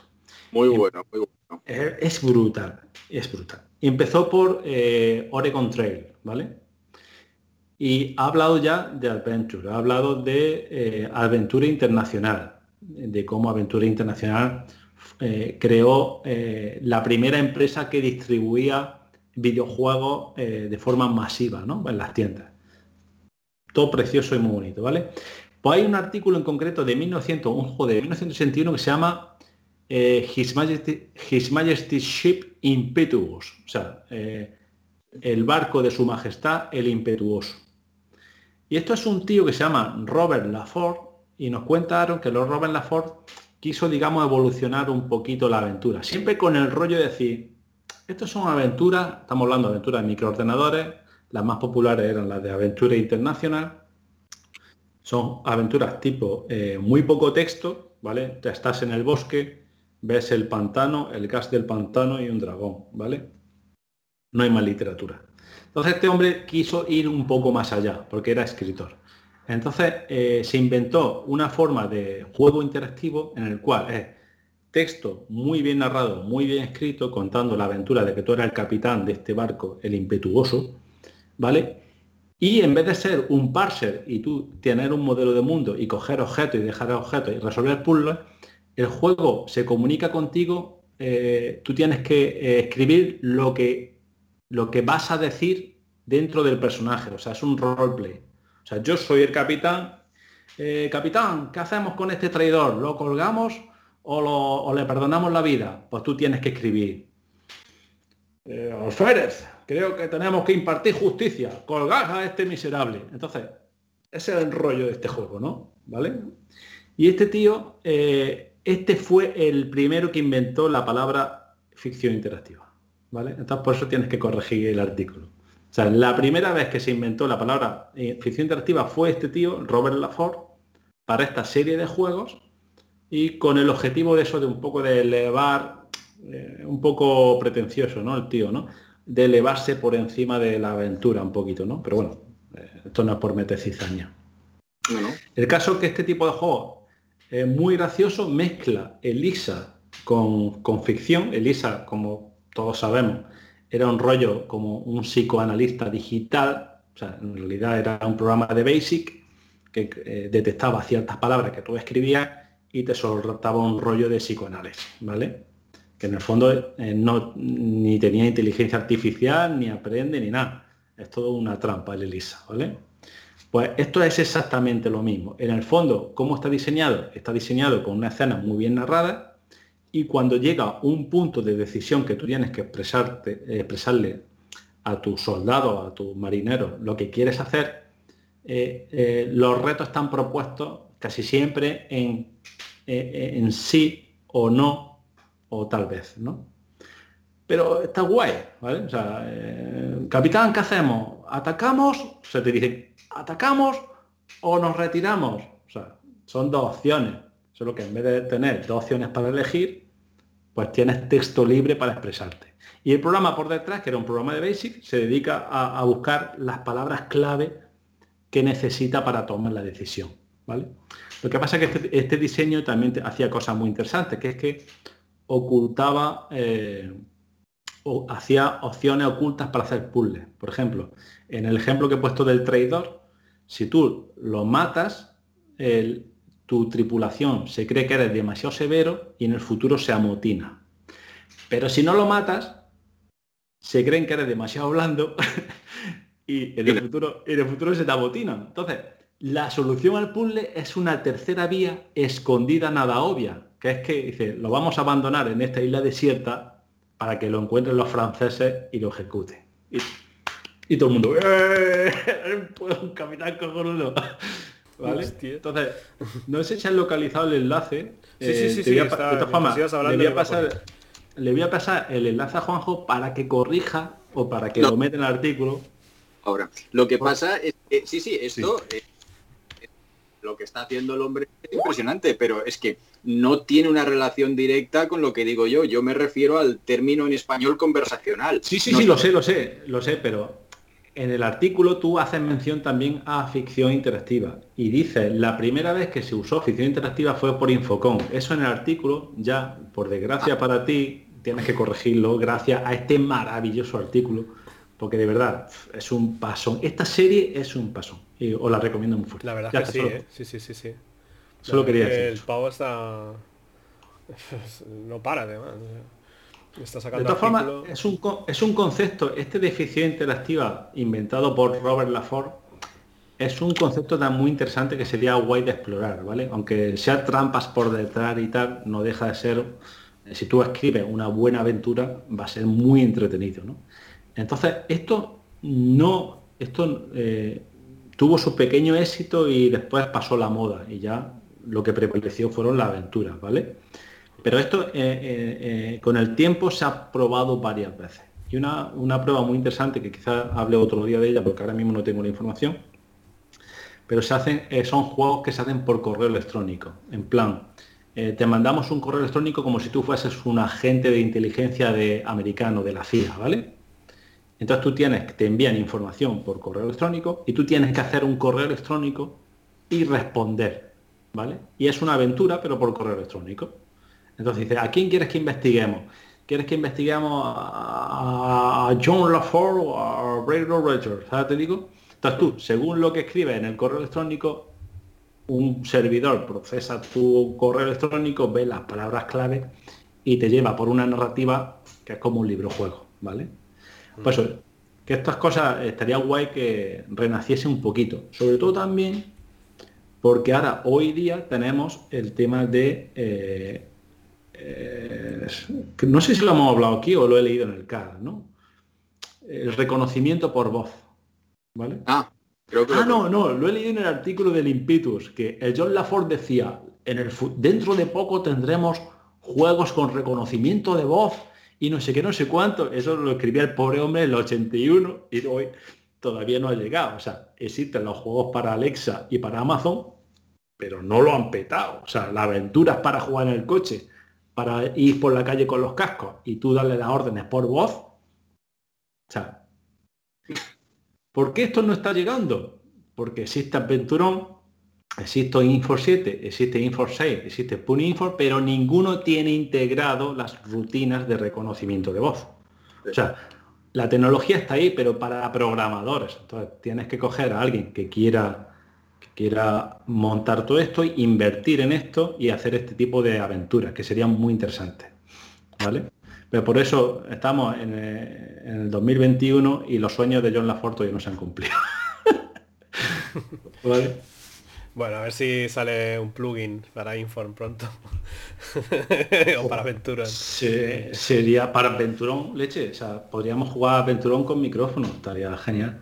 Existen intérpretes ya, ya vale. O sea, tú te puedes descargar un intérprete en Android que los comandos van por voz. Pero como los juegos no están hechos en exclusiva para eso, nada más que tengas que, por ejemplo, si tienes que escribir X, Y, Z, Z, I, una palabra mágica, no puedes. Mm. Porque no funciona. Entonces, hay que habría que diseñar juegos en exclusiva para estos sistemas de voz y sería muy bonito y muy chulo, pero no estamos ahí todavía, falta todavía un pequeño empujón, ¿vale? Mm, bueno. Pues eh, yo iría acabando. Eh, si queréis, eh, podemos terminar hablando de lo que hemos dicho al principio. O me, falta, falta, me falta, Xavi, anunciar la nueva rayuela de arena. Entonces lo podemos dejar para el final y podemos comentar tu artículo o si tienes mucha prisa lo comento rápidamente. digo, digo por si tienes que comer o algo. yo, no tengo hambre y Juanjo tendrá que cenar, pero si queréis eh, eh, hablamos de, lo de Rayuela. ¿Eh? Que me lo estoy pasando pipa, que me da igual tener hambre. no todos los días se habla de estas cosas, yo ya te digo. Gracias por el espacio que nos brinda Juanjo y Xavi. No, de verdad, es que lo hablamos, la primera vez que nos reunimos lo hablamos, ¿no? O sea, gracias Juanjo por haber resultado acá, porque está ahí aglomerando todas estas cosas que eh, se estaban quedando un poco en el aire, ¿no? De puta madre. Encantado de que la gente, como tú, esté dando tan, tantos datos interesantes. ¿eh? es que el CAD está hecho para esto, precisamente. Oye, mm.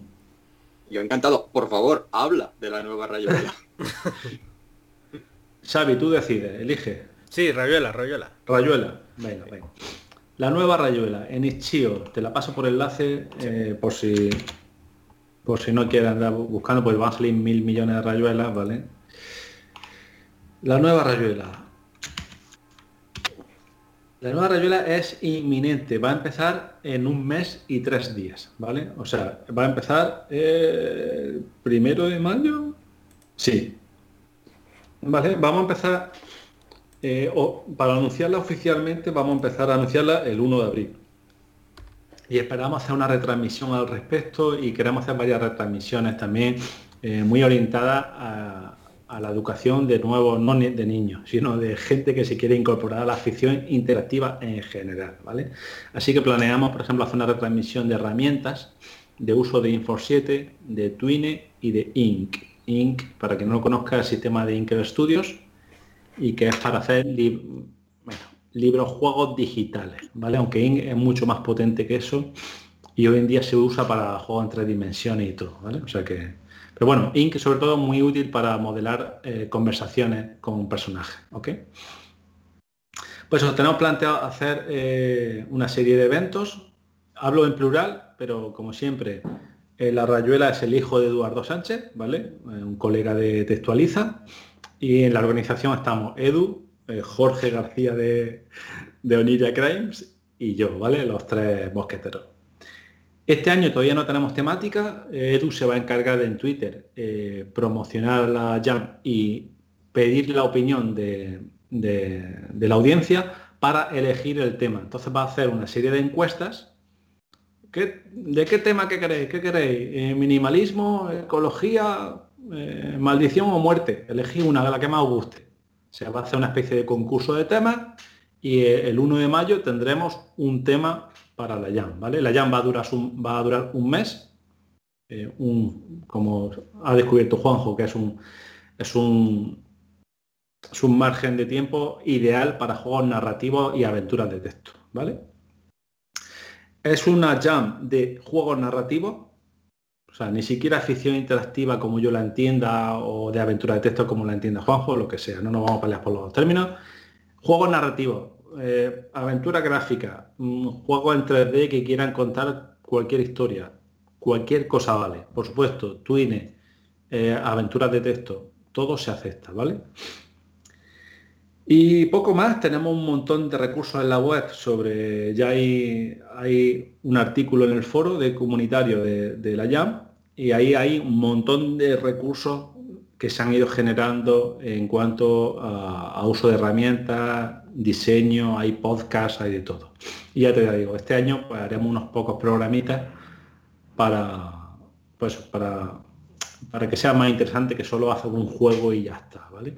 Sobre todo lo que queremos hacer con un concepto muy chulo en cuanto a las jams es que, eh, por ejemplo, la luz de un Dare suele tener una previa. La semana previa se dice a la gente que prepare las herramientas, que intenten compilar una cosa, un juego muy chiquitito, compilar lo que funcione, para que no llegues a la jam voy a hacer un juego, voy a descargarme ahora Info 7. Oh, ¿cómo funciona? ¿Cómo habla español esto? ¿Vale? Pues queremos hacer un programa dedicado a las herramientas para que la gente se prepare de previo y cuando llegue ese mes se dediquen a hacer algo de más calidad, ¿vale? Que eso es eh, bastante importante, que improvisar. Y ya está, pues eso, poco más. Eh, la rayuela, como sabéis, suele tener eh, un toque tirando a ficción interactiva un poco literaria, hemos tenido temas muy interesantes, hemos tenido temas sobre religión, no, pero sobre mitología, hemos tenido la, pasada creo que fue ruinas, hace juegos sobre ruinas, aunque es muy típico de la aventura, ¿vale? Eh, ya te digo. Y bueno, que es un evento pues, muy bonito y que, como siempre, os animo a que todos participéis. Eh, echamos de menos aventuras de texto en las pasadas ediciones, así que me encantaría que, hubiese juegos retro, juegos de Info 7, juegos en Aventurón, sería la leche contar con vosotros, ¿vale? Y, listo, yo creo que no tengo nada más que decir. Eh, bueno, sí que en Twitter eh, todo este tema eh, de, Rayuela lo podéis seguir con la almohadilla Rayuela ya. De todas formas, en Textualiza, en, en el Twitter de Textualiza que yo llevo, pues también estaremos dándole coba pues bueno, como hemos... Ah, y por cierto, no hay artículo de Rayuela ya en el CAR porque a mí se me olvidó decírselo a Juanjo. disculpa a Juanjo y a la audiencia por, haber estado pensando en otras cosas, pero digo, tengo tan poco tiempo. El, poco tiempo que tengo lo dedico a esto, tío. O sea, ni siquiera yo, yo mismo no voy a poder hacer un juego para la Rayuela ya, aunque me gustaría, pero básicamente me voy a dedicar a organizarla y ya está, ¿vale? Junto con mis compañeros. Pues yo lo que sí que pediría, dado antes de que está espísimo y es normal, pero ahí tenéis una los tres mosqueteros. Ahí hay dos personas que te pueden ayudar o que de hacer un informe para el CAD explicando la última rayuela, un poco su evolución, para dar a conocer la rayuela, básicamente. Lo, estamos, lo, lo estábamos hablando. O sea, me, estás tirando la caña y ya, ya habíamos picado, ¿vale? Así pues que sí. Eh, te tomo la palabra y, me comprometo para que cita ese artículo, ¿vale? Porque... Perfecto, perfecto. Nos pues ha gustado todo. Cuenta con... Genial. Bueno, y creo que nos quedan ver un par de articulillos que son, que uno son 16 páginas y el otro no sé cuántas.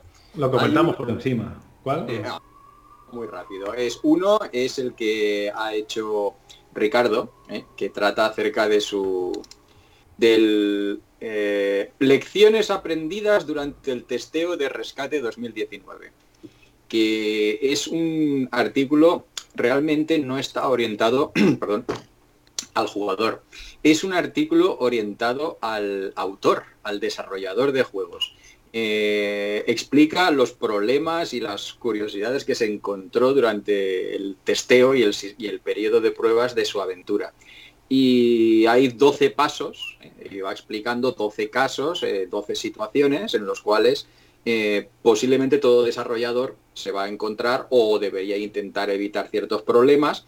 Entonces, yo lo recomiendo mucho. Primero, para cualquiera, porque es interesante todo lo que cuenta y cuál es el peso que sigue para depurar el juego. Y luego para un desarrollador, porque es interesante ver los problemas que se ha encontrado alguien haciendo lo mismo que él quiere hacer y para tratar de evitarlos, ahorrar tiempo. Y es muy curioso eso. Hay una cosa eh, de las más curiosas que es interesante ver Alguien está jugando y tú estás de pie detrás con una libreta y un boli a ver qué hace. No dices nada, no haces nada, tú estás ahí. Yo no estoy, yo no estoy, tú juega, tú juega. Y, y ahora hace esto. Y ahora no sabe lo que vas tomando, ¿no? de lo que está haciendo. Pero dime algo de que no, no, no, tú juega, tú juega. además, esto, esto, es práctica, esto es práctica en toda la industria del videojuego. O sea, eh, lo típico de que se ve en las películas, que pone a un niño a jugar con un juguete y el espejo es falso y hay gente detrás tomando nota. Pues, esto, se hace, esto se hace de verdad, se hace la aventura y se hace el, diseño del juego en general, ¿vale? O sea que es tal que así. Pues es un artículo extenso, pero no es pesado en absoluto y cuenta un montón de cosas interesantes. Y luego ya para terminar hay uno que se llama La frustración del mínimo bloqueo. Yo no sé, yo no sé si dejar que nos hable de eso a alguien que conozca mejor el tema. No sé. Se lo escribí en caliente en su cuando eh, bueno, no sé, a ver, no, no, no, estoy muy seguro de si quiero hablar yo de ello. Pero bueno, yo, sí, quiero, yo sí quiero que hables de ello. Así que, ah, ¿de qué va el artículo? ¿Sabes? A ver, espera que lo voy a poner aquí. Eh, bueno, pues el artículo es cuando acabé de publicar la aventura de, Copérnico 86, quise hacer una, aventura clásica, eh, aprovechando en los primeros meses de la pandemia que realmente sí que estábamos todos metidos en casa. Y entonces, eh, pues la hice en plan clásica, eh, puzzles mm, mm, con un poquito de dificultad, dificultad gradual, pero también poniendo siempre ayuda, o sea, una aventura completa, hecha con todo el tiempo posible, todo bien, ¿sabes?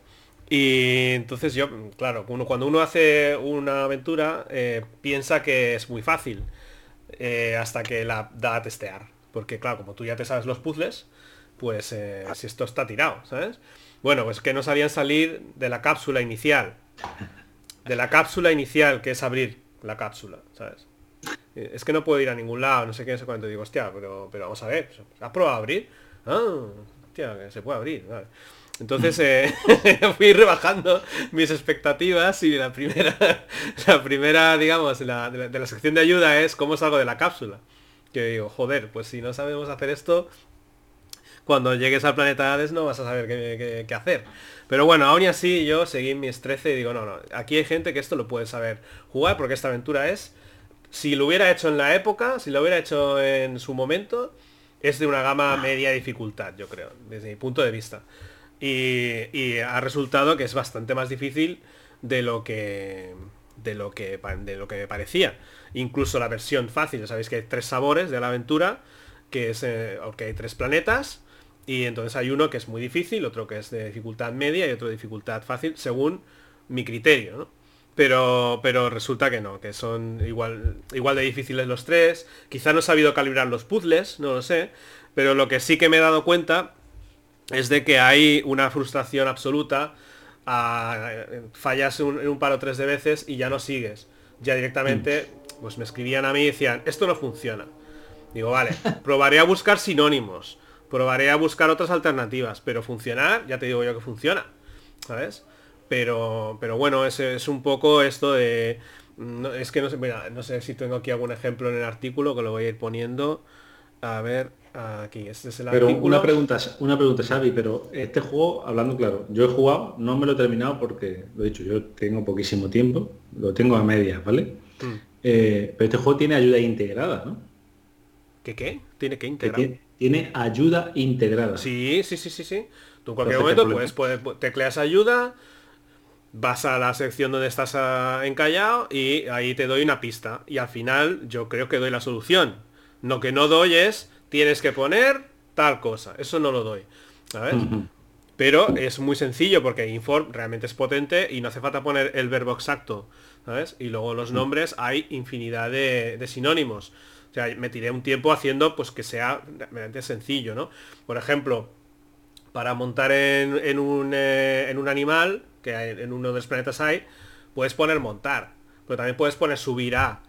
¿Sabes? Quiero decir, no, no hay eh, una dificultad de, de, sordera del Según síndrome de la palabra exacta. Exacto, síndrome de la palabra exacta. traté de evitar en lo posible eso, pero aún así, el problema no era que no te entendía el parse, el problema era que no sabíamos resolver o sea, una serie de, de, puzzles que a lo mejor estamos acostumbrados a, a, los juegos actuales de aventura, no digo los de texto, porque no, los juegos, digamos, pues, lo típico, ¿no? O sea, estás jugando a GTA, la gente está jugando al GTA, que es todo disparos y todo, todo eh, y hay aventura. En realidad para mí el GTA es un juego de aventura, porque estás haciendo todo el rato quests, ¿vale? Pasa que está muy bien, Iba a decir, está muy bien maquillado. Ya ves tú, si está muy bien maquillado. es una aventura conversacional súper maquillada. Eh, pero, ¿cuál es el problema? Que en estos juegos tú no tienes bloqueo real. En realidad no hay un bloqueo. Como es un sandbox, pues te vas para otro lado. O si no, el mismo juego te, te da una serie de alertas en plan, es que tienes que hacer esto, es que tienes que matar a este tío, es que tienes que darle esto a este tío, ¿sabes? Y en realidad tú no estás resolviendo, tú estás... Eh, mm, ¿cómo, decirte? Estás desenvolviendo un paquete, un regalo, ¿sabes? Pero tú no estás eh, resolviendo algo que te cueste, ¿no? Y eso es un poco la, mi sensación final de decir, joder, no he podido hacer la... Eh, o sea, he podido hacer lo que he querido, pero sé que la van a jugar, la van a terminar tres, ¿sabes? Mm, y, uno de ellos soy yo. no sé cuál es vuestra sensación. Eh, esa es mi sensación como creador de este juego. Que yo no voy a renunciar a crear, porque estoy haciendo otro, pero no digo nada, pero yo estoy haciendo otro y no voy a rebajar mi dificultad. Porque no me da la gana. O sea, el que, el que la quiera, el que, que disfrute, lo jugará pero mi, planteamiento es hacer una aventura conversacional clásica. ¿sabes? Si quiero hacer algo más sencillo, a lo mejor me tiro por aventurón, porque me parece que a priori, ¿eh? o sea, no, no hay tanta carambola eh, para hacer según qué cosas, como por ejemplo en Infor, pero el tema del animal es que me costó mucho programarlo. Eh, pues subirte a un animal, ir a un animal hasta tal sitio, tú estás encima, ves cosas distintas, puedes llegar a puntos diferentes, ¿Sabes? Hay, como más complicaciones que se pueden hacer en informe. A lo mejor si es una, aventura mucho más sencilla, pues usaría un sistema mucho más sencillo. O incluso, no un sistema, incluso hipervínculos o INC o una cosa de estas que es tú seleccionando. Pero la potencia que tiene la aventura conversacional es precisamente que tú tienes que resolver algo, no haciendo cosas más o menos sencillas como ir al norte ir al sur, no, es que tú tienes que pensar en un puzzle, o sea, tienes realmente tienes que usar una serie de verbos y a lo mejor es que nos falta vocabulario, no lo sé. O sea, cuando estamos jugando nos ponemos el, traje de jugador, pero es que yo te estoy exigiendo, la aventura conversacional te está exigiendo un plus, te está exigiendo una resolución que requiere un vocabulario y no sé si me estoy explicando. O sea, Es, es, más complicado, pero no es complicado porque sí. Es simplemente una resolución. Antes, en, los 80, era complicado porque además te tenía que entender la máquina. Y tú sabías que eso tenía que ser así, pero no te entendía la máquina. Ahora la máquina te entiende, ¿sabes? Yo ya he hecho que, muchos sinónimos ahí, ¿sabes? Y además te estoy dando una ayuda que tú puedes consultar. Si no sabes hacer el... si, no, si no lo sabes hacer, realmente no estás metido en el juego. A lo mejor es un fallo mío por no hacerlo tan eh, divertido o, pero no es eh, o sea me niego a pensar que sea un error de programación en este caso sabes y sino que es una es, es, que el público ha cambiado y no tiene tanta tolerancia a la frustración. De ahí el título del artículo. Perfecta explicación. Pues nada no sé si no sé si eh, me he explicado perfectamente, pero o sea, quiero decir, yo sé que no me he equivocado este, en este caso programando. porque yo soy, yo era muy de hacer errores de programación antes por, falta de tiempo. Pero ahora he tenido unos meses realmente largos eh, para programarlo perfectamente y yo sé que aquí el problema no es mío. Pero bueno, esto era lo que quería decir. Juanjo, ¿algo que observar sobre este, este artículo? No, esto de hecho es que con esto eh, está categorizado dentro del CAD como un informe. Eh, porque en realidad casi tiene sus cosas, las cosas que se ha encontrado Xavi con, jugadores de su juego. Pero yo no sé si considerarlo como informe o como opinión. Porque cualquiera de las dos cosas es así. Es decir, eh, sí, pensar que los jugadores de hoy en día no aguantan los bloqueos o eso se comenta mucho que hoy en día todo el mundo lo quiere ya y fácil. Entonces algo que tengas que teclear dos veces seguidas lo mismo ya es complicado, tres lo dejas. Pues oye, y no, no funcionan las aventuras. Entonces, pues tienes que, el desafío está ahí y el gustirrín que te entra cuando encuentras la solución es algo que no puedes experimentar nunca si te lo dan todo mascado y te lo meten en la boca. Exacto. Eso, mm. ¿verdad? Pues es que entonces que jueguen a otra, que jueguen al GTA. Ya está. Yo juego al GTA, ¿eh? no hay problema en eso. Pero... Sí, yo no quiero decir que, el GTA sea malo en absoluto, ni World of Warcraft, nada de esto. Quiero decir que te permiten esos tipos de juegos tener ciertas satisfacciones inmediatas mm. y, y, visuales y lo que sea. Y aquí pues tienes que utilizar más la imaginación y tienes que pensar más para encontrar la solución al problema que el autor ha pensado. Y encontrar esa solución es parte del proceso y es lo que te produce esa satisfacción. Y si alguien no tiene la paciencia necesaria, y de todas formas da igual, hay aventuras más fáciles y más complicadas, pues la tuya puede ser más complicada, pues la gente tendrá que dedicarle más tiempo y ya está, pero que imposible no es. Entonces solo hay que insistir.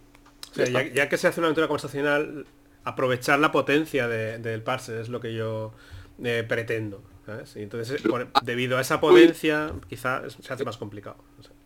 Tú has apuntado muy bien que antes el problema, las aventuras eran sordas porque no cabían las palabras ahí dentro, simplemente. Mm. Mm. El programador podía querer meterlas, pero no cabían. Y eso yo lo sé perfectamente por todo lo que tuve que cortar en los textos para que cupiera el juego ahí dentro. Entonces, hoy no tenemos ese problema. Podemos poner mil sinónimos, podemos hacer acciones de varias formas. Tú has dicho subir al bicho, montar al bicho, cabalgar el bicho y podemos coger un diccionario de sinónimos y poner todos los que queramos. No tenemos ningún problema en cuanto a sinónimos. Y en cuanto a programación, se pueden hacer diferentes rutinas de diferentes formas. Hacer lo mismo, eso no es problema. Yo creo que el problema es ya que la gente empiece a pensar una forma de hacerlo. Si no se les ocurre, pues el problema no lo tiene el autor, la verdad. No, pues eh, igual me he equivocado en, en hacer una aventura conversacional en lugar de hacer un... Un MMORG, no sé cómo se dicen. evidentemente estoy haciendo una cosa complicada. Dime, dime. Tienes que hacer un twinning, tío. Un twinning no tiene bloqueo. ya, pero... No, ahora en serio. Respecto al artículo, yo voy a romper una lanza en favor de la gente, ¿vale? Como siempre, rompiendo lanza. Eh, pues claro, es que es verdad, es que vivimos en la era del TikTok. Entonces, hoy en día un bloqueo significa abandonar esa cosa porque tengo el GTA o tengo el TikTok y tengo gente bailando y haciendo... Eh, no voy, a, decir nada. El monger. La gente haciendo cosas, ¿vale? Entonces, eh, en cierta manera, es verdad que el diseño de videojuegos sí ha, progresado para evitar ese tipo de cosas. Por ejemplo, eh, hay gente que solo lleva dentro del corazón. Por ejemplo, para John Golding, que el estudio, su aventura ideal es una que siempre avance en el tiempo, nunca retroceda y que, que, eso, y que siempre avance, ¿vale? Por ejemplo, juegos como... no me acuerdo ahora, pero su propio juego, ahora él está diseñando cosas por, en, cuanto a que las escenas no tengan... Me va a costar explicar esto, pero bueno. Cuando tú ahora mismo diseñas un puzzle en una aventura tradicional, tienes dos estados posibles consigue solucionar el puzzle y avanza. Y si no lo soluciona, es un bloqueo. Eso, hablando claro, es un mal diseño en el siglo XXI. Entonces, ¿qué es lo que está haciendo Johnny Ingol ahora mismo? Claro, Johnny Ingol es el puñetero tío puntero de la ficción interactiva, ¿vale? Entonces, no hay nadie como él, ¿vale? Entonces, ¿qué está haciendo él? Empezar a diseñar la escena sin que sea esa cosa de éxito o error.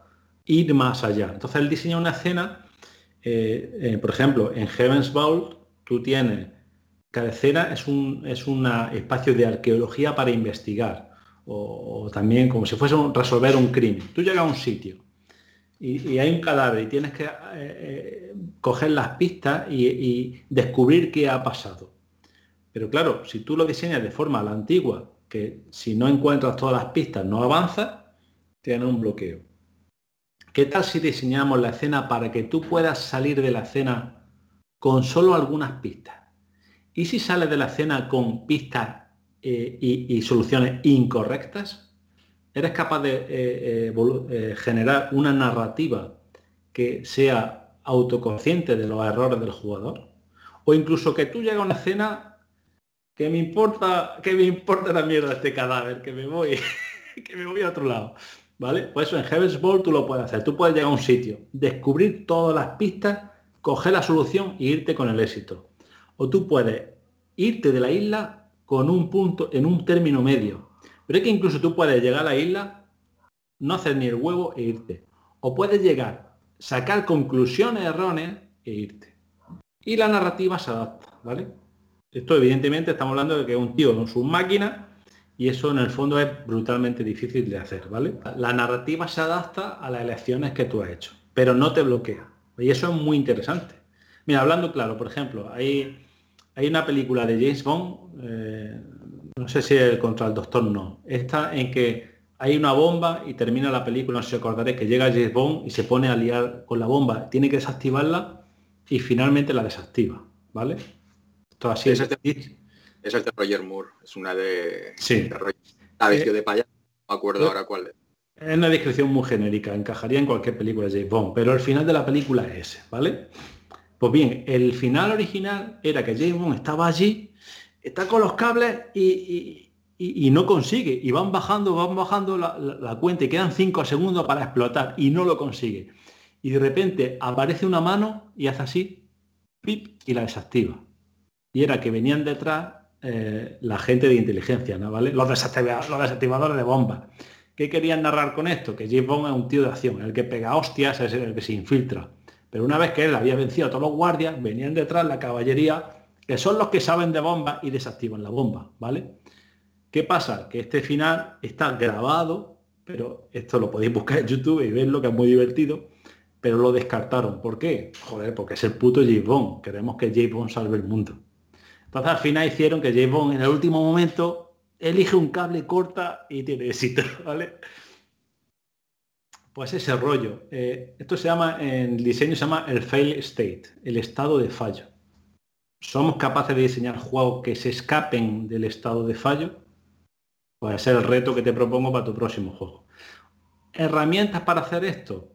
Precisamente Chris Ashley de Adventurón tiene una herramienta que se llama Puzzlon. Vale, Chris no es muy bueno poniendo nombres, pero bueno. te, paso, te paso enlaces, ¿vale? Esto es lo que se llama cartas de dependencia de puzzles, ¿vale? Esto no es que lo inventase, eh, ¿cómo se llama este? Leche, el de Monkey Island. Eh, Ron Hilbert, no sé si lo inventó él, pero digamos lo puso de moda en cuanto al diseño del juego, ¿vale? Te paso enlace. Entonces, ¿qué consiste esto? Que tú coges los puzzles de tu juego, los expresas en un diagrama de flujo y así tú te das cuenta de si tienes cosas demasiado lineales. Entonces, ¿cómo puedes solucionar esas ramas lineales? Las puedes solucionar con puzzles alternativos, soluciones alternativas o incluso puzzles opcionales, ¿vale? Y esto un poco, o sea, que esto se lleva haciendo desde la aventura gráfica de un tiempo a esta parte, ¿vale? Y ese es el artículo famosísimo de, Ron Hilbert y ahora te voy a pasar la herramienta de Chris Ansley para esto. por eso tú puedes coger como trabajo de campo, coger tu propio juego acabado, construye el diagrama de flujo y quizás te darás cuenta si es demasiado lineal o si es demasiado frustrante. Entonces, plasmarlo así visualmente te puede permitir, no es para que ahora corrija el Copérnico, pero oye, te puede servir para el próximo juego, ¿vale? Sí, sí, sí, vale, vale. De todas formas, oye, que yo no, yo no te estoy, no, te estoy echando en cara nada. O sea, yo no me he pasado todavía a Copérnico. Todavía no he escapado de, del primer, de la primera nave que está en llamas, no he escapado todavía. O sea, no he llegado a, la punto de decisión de vete a un planeta a otro planeta, no he llegado todavía ahí. Estoy casi. Entonces, no te puedo decir si tú tienes razón o si los jugadores tienen razón. ¿Vale? Lo que te he dicho, que la sensibilidad de los tiempos ha cambiado y ya está. Es eso, a eso me refería yo, porque antes los había autores que lo que hacían era buscar cabrear al jugador o frustrar. ¿eh? Eh, recordáis los red herrings, ¿no? Pues, por ejemplo, esos son objetos que están ahí que parece que sirven para algo, pero luego resulta que no sirven para nada. Pues te rompes los cuernos buscando el uso de una llave y no encuentras una puerta por ninguna parte. O hay una cerradura y resulta que, no se puede abrir de ninguna de las formas. Y tú buscando la forma de encontrar algo es, es, ir a cabrear al jugador. Es decir, que no encuentres la solución a un problema más o menos obvio, ya es problema del jugador. Pero es que crear un problema con una solución aparente, que luego esa solución no existe, eso ya sí que es ir a cabrear al jugador. Y, no, no, eso yo es algo que no recomiendo en absoluto. Claro.